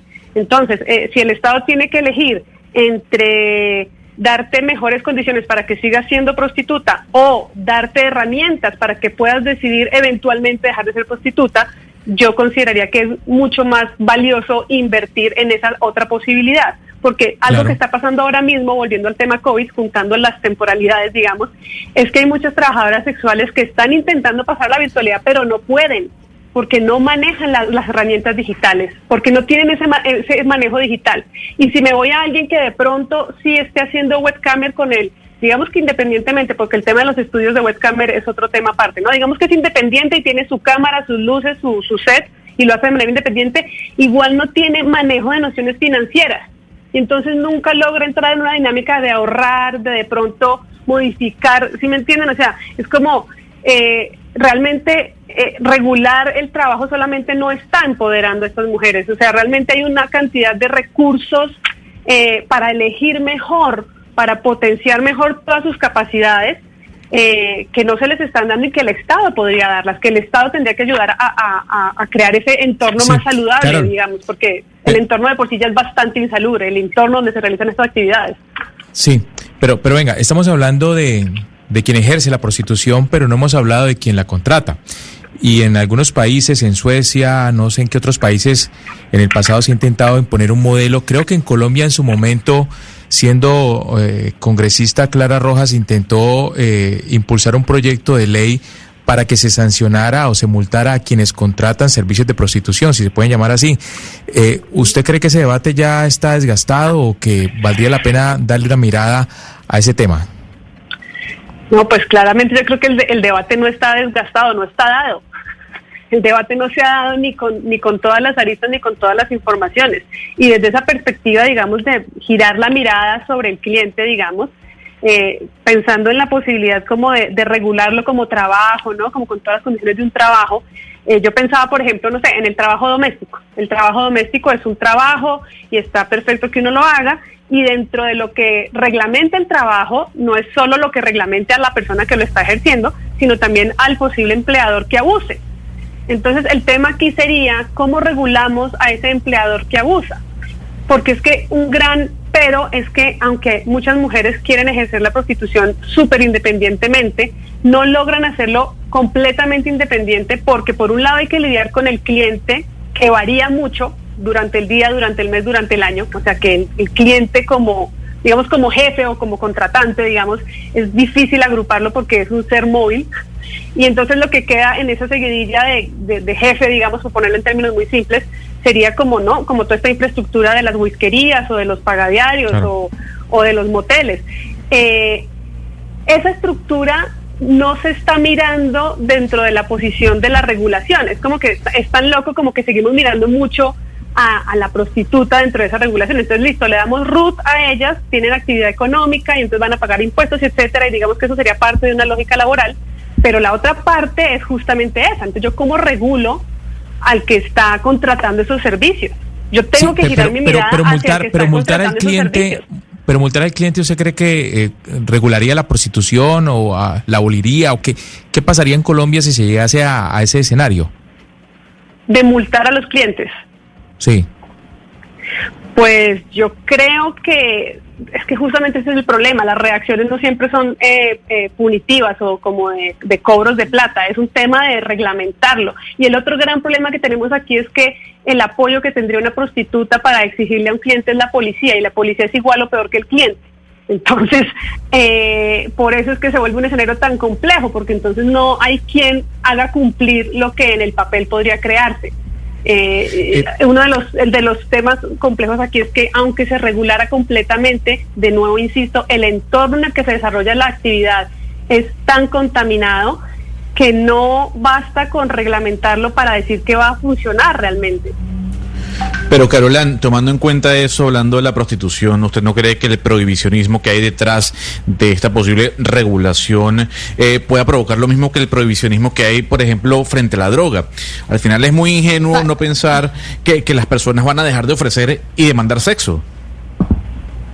Pues es que lo que yo creo es que ese prohibicionismo ya existe y ya está pasando lo que pasa con las drogas. O sea, realmente toda esa censura frente al tema ya existe. Por más que digamos trabajo, la, la, la mujer que está trabajando como trabajadora sexual eh, es muy difícil que dé la cara porque ya tiene todo este, eh, este peso encima de que está mal eso que hace. Y el que va a consumir prostitución también lo hace escondidas. Entonces, ya esa dinámica. No, pero, pero, pero Carolina, eso es, eso es muy distinto, perdón, eso es muy distinto a tener al Estado persiguiendo y, digamos, metiéndole en un ordenamiento punitivo al cliente, porque ahí entonces, aunque las abolicionistas digan que ellas no están o no son prohibicionistas, al final lo que eso hace es prohibir la prostitución, porque nadie puede comprar sexo. Entonces, en esa medida, los poquitos derechos que las mujeres podrían llegar a tener bajo un marco regulatorio se desaparecerían en un, en un escenario que es completamente utópico, porque al final va a seguir existiendo la compra y la venta de sexo. Claro, el gran problema es que parecen dos grandes utopías ambos escenarios realmente. Sí.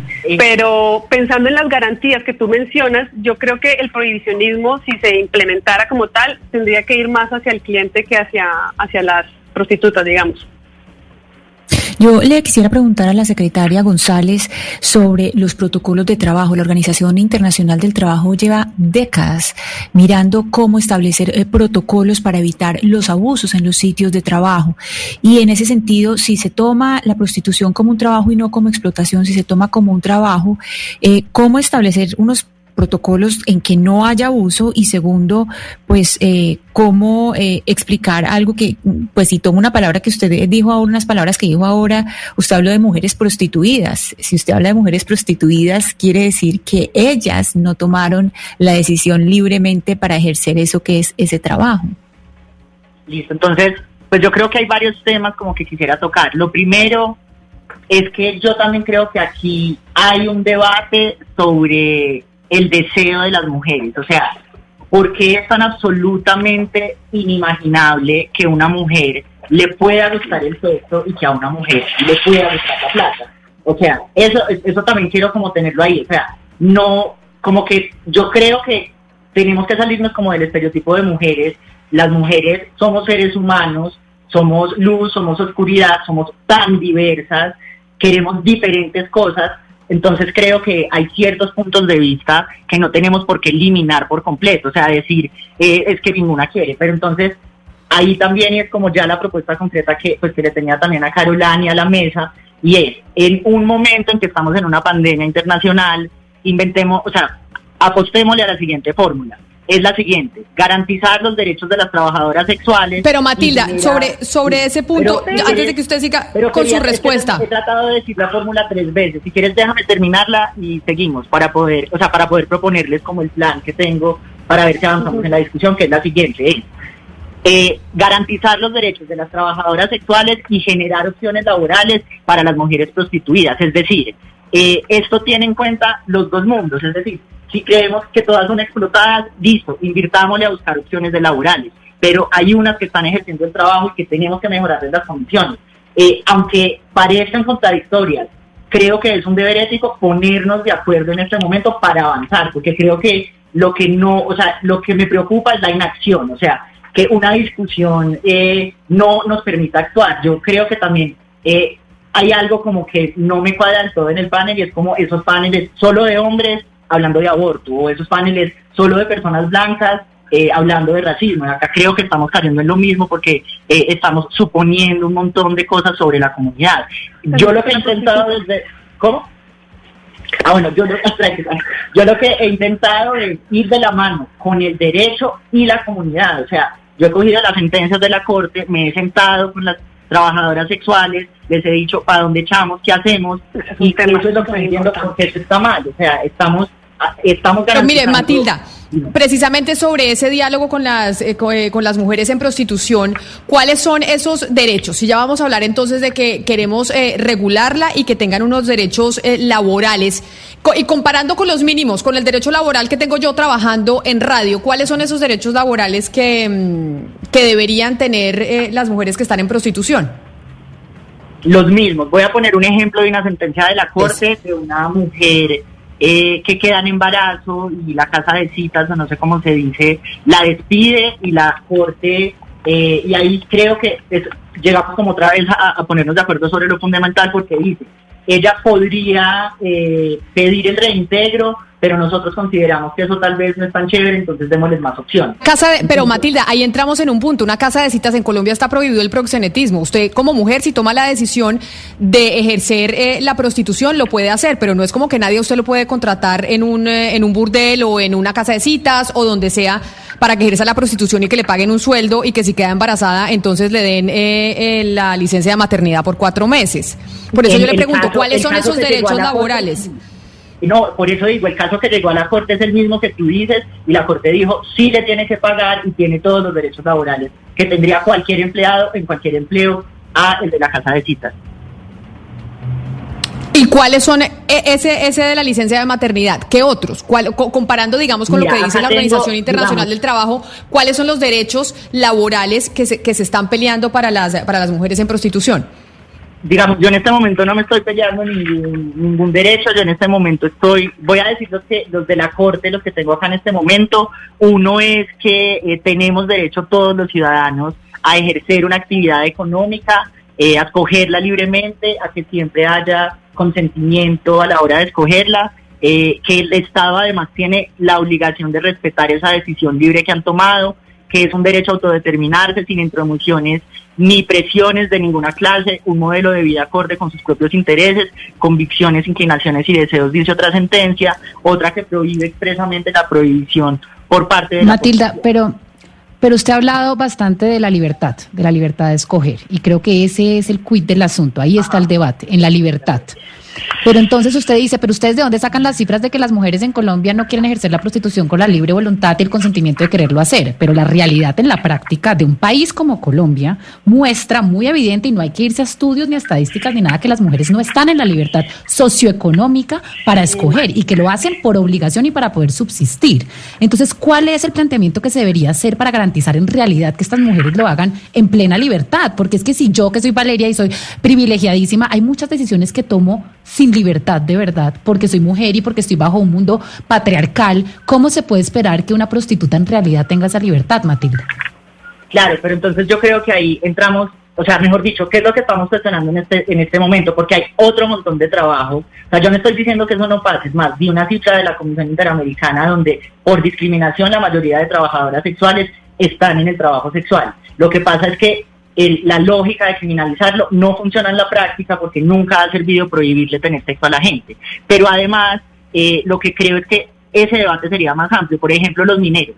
Los mineros terminan con los pulmones llenos de cisne, eh, lavar baños, o sea, hay un montón de profesiones de las cuales podríamos decir lo mismo y sin embargo, ni sobre los mineros ni sobre las trabajadoras domésticas estamos cuestionando si eso es un trabajo digno, ni estamos cuestionando si deberían o no tener derechos. Entonces, yo no estoy sacando la complejidad socioeconómica del lado, estoy diciendo, tengamos un enfoque práctico porque eh, de las formas que podemos avanzar es como reconociendo que nadie en ningún momento tiene como todas las posibilidades. Y también creo que hay como un, un doble rasero para hablar de muchos trabajos que nadie quiere hacer, que pagan poquito, que no hay garantías. Entonces, ampliemos el debate sobre todas las garantías laborales, Pero- pero, no excepcionalizar, porque creo que ahí es el debate realmente sobre sexo. Yo creo que lo que molesta es el sexo.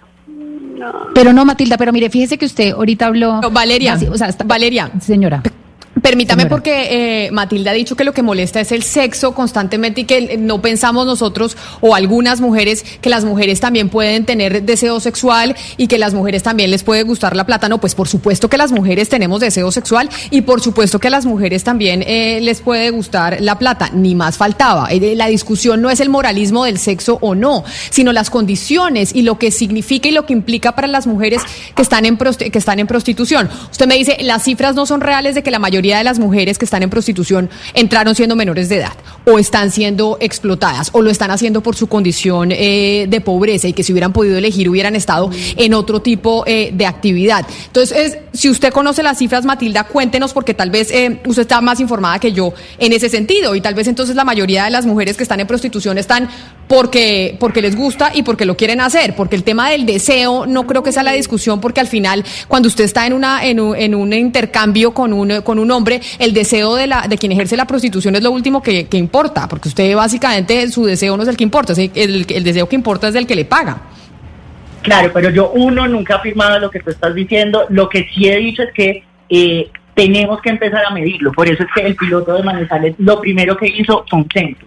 Entonces, ¿por qué hablo de cifras? Porque creo que es muy importante escuchar las voces de ellas. Y creo que en muchas de las cosas que nosotros decimos, nadie puede, si puede, hay algo de prejuicio sobre lo que creemos que es el trabajo sexual. Entonces, por eso, repito, o sea, yo no estoy negando ninguna de las dos realidades. Yo creo que hay muchas, eh, pues que por falta de oportunidades terminan ahí. Por eso digo, pongámonos de acuerdo en la fórmula. Derechos para trabajadoras sexuales, eh, mejorar sus condiciones y para mujeres prostituidas opciones laborales, que son aquellas que no lo hacen libremente. Y creo que es una forma de avanzar porque podemos ponernos de acuerdo. Entonces también quiero preguntarles qué les parece esa fórmula pues en este debate.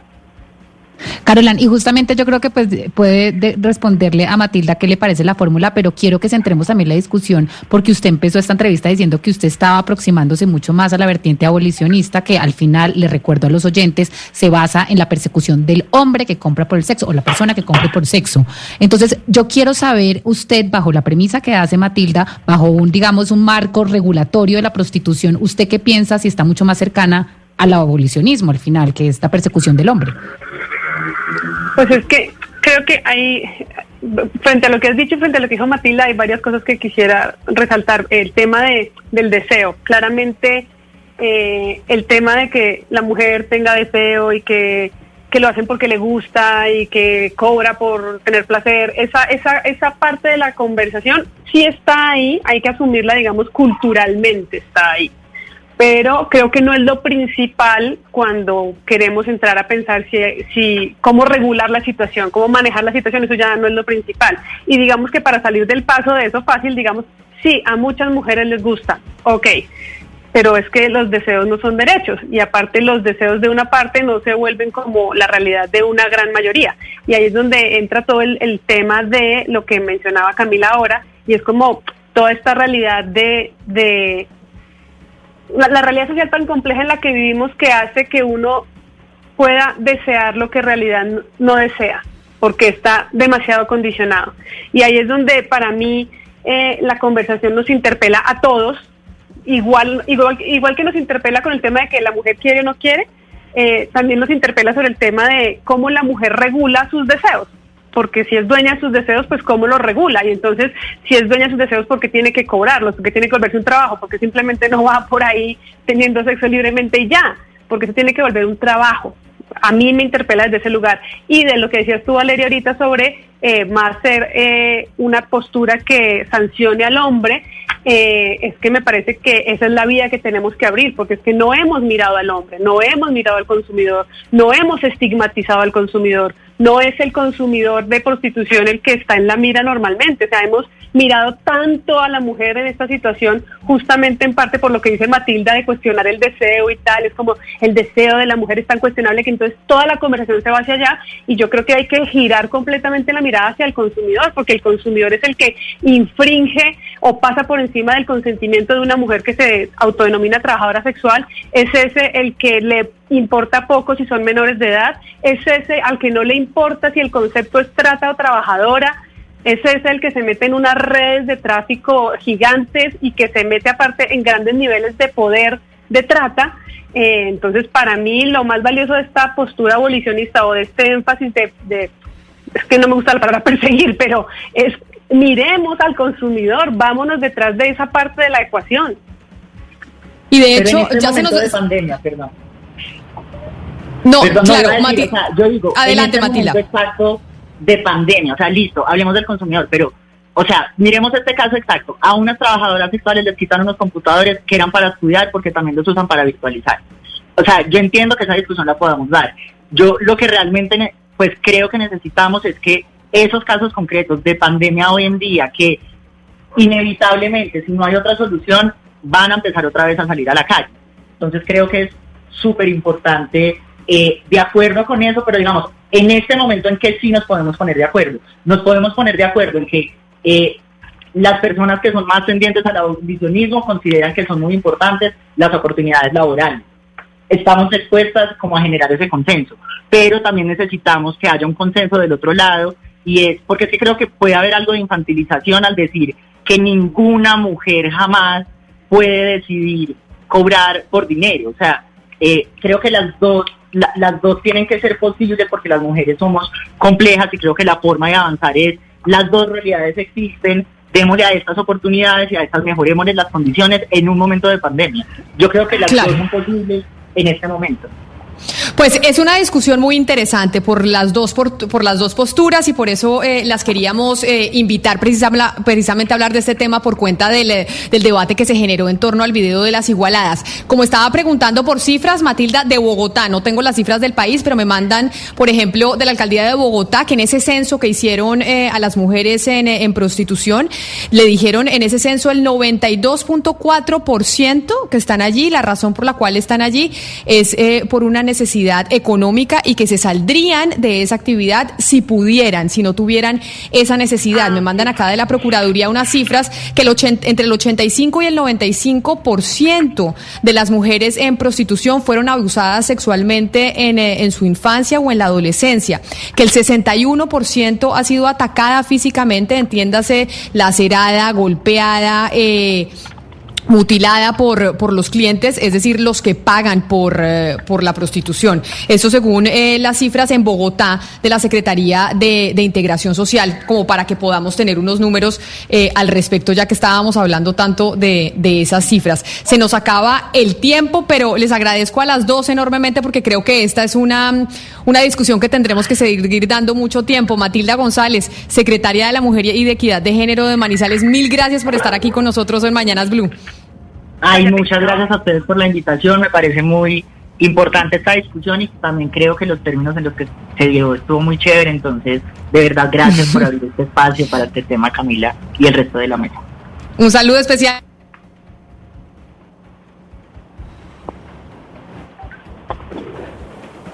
Bueno, y, y despedir también a Carolán. Muchas gracias por estar con nosotros hoy en Mañanas Blue. Espero que pues esta conversación abra paso, digamos, a un debate en realidad donde las dos posturas puedan lograr lo que a todos queremos acá, que es la dignidad de las mujeres y sus plenos derechos. Sí, muchas gracias a ustedes por la invitación. Quería dejar antes de, de irme eh, como cuota ahí, me parecería muy valioso poder tener estas conversaciones con las trabajadoras sexuales que se están organizando. Yo dentro de los lives que hice hablé con Carolina Calle de Calle 7 Colombia, que es una organización de ellas, para ellas, de entre ellas y que en pandemia están resolviendo cosas. Y es una mirada que es fundamental en esto y que normalmente es la mirada que no llega a estas mesas. Entonces, solo lo dejo ahí, si pudieran generar una conversación como con las trabajadoras. Carolán, mil gracias por, eh, por estar aquí participando. Es la una de la tarde, dos minutos. Llegamos, nos pasamos un poquito, llegamos hasta aquí en Mañanas Blue cuando Colombia está al aire. Ya llegan nuestros compañeros de Meridiano Blue con todas las noticias de lo que está pasando en Colombia y en el mundo. A ustedes un feliz fin de semana y nos volvemos a encontrar el lunes a las diez y media de la mañana.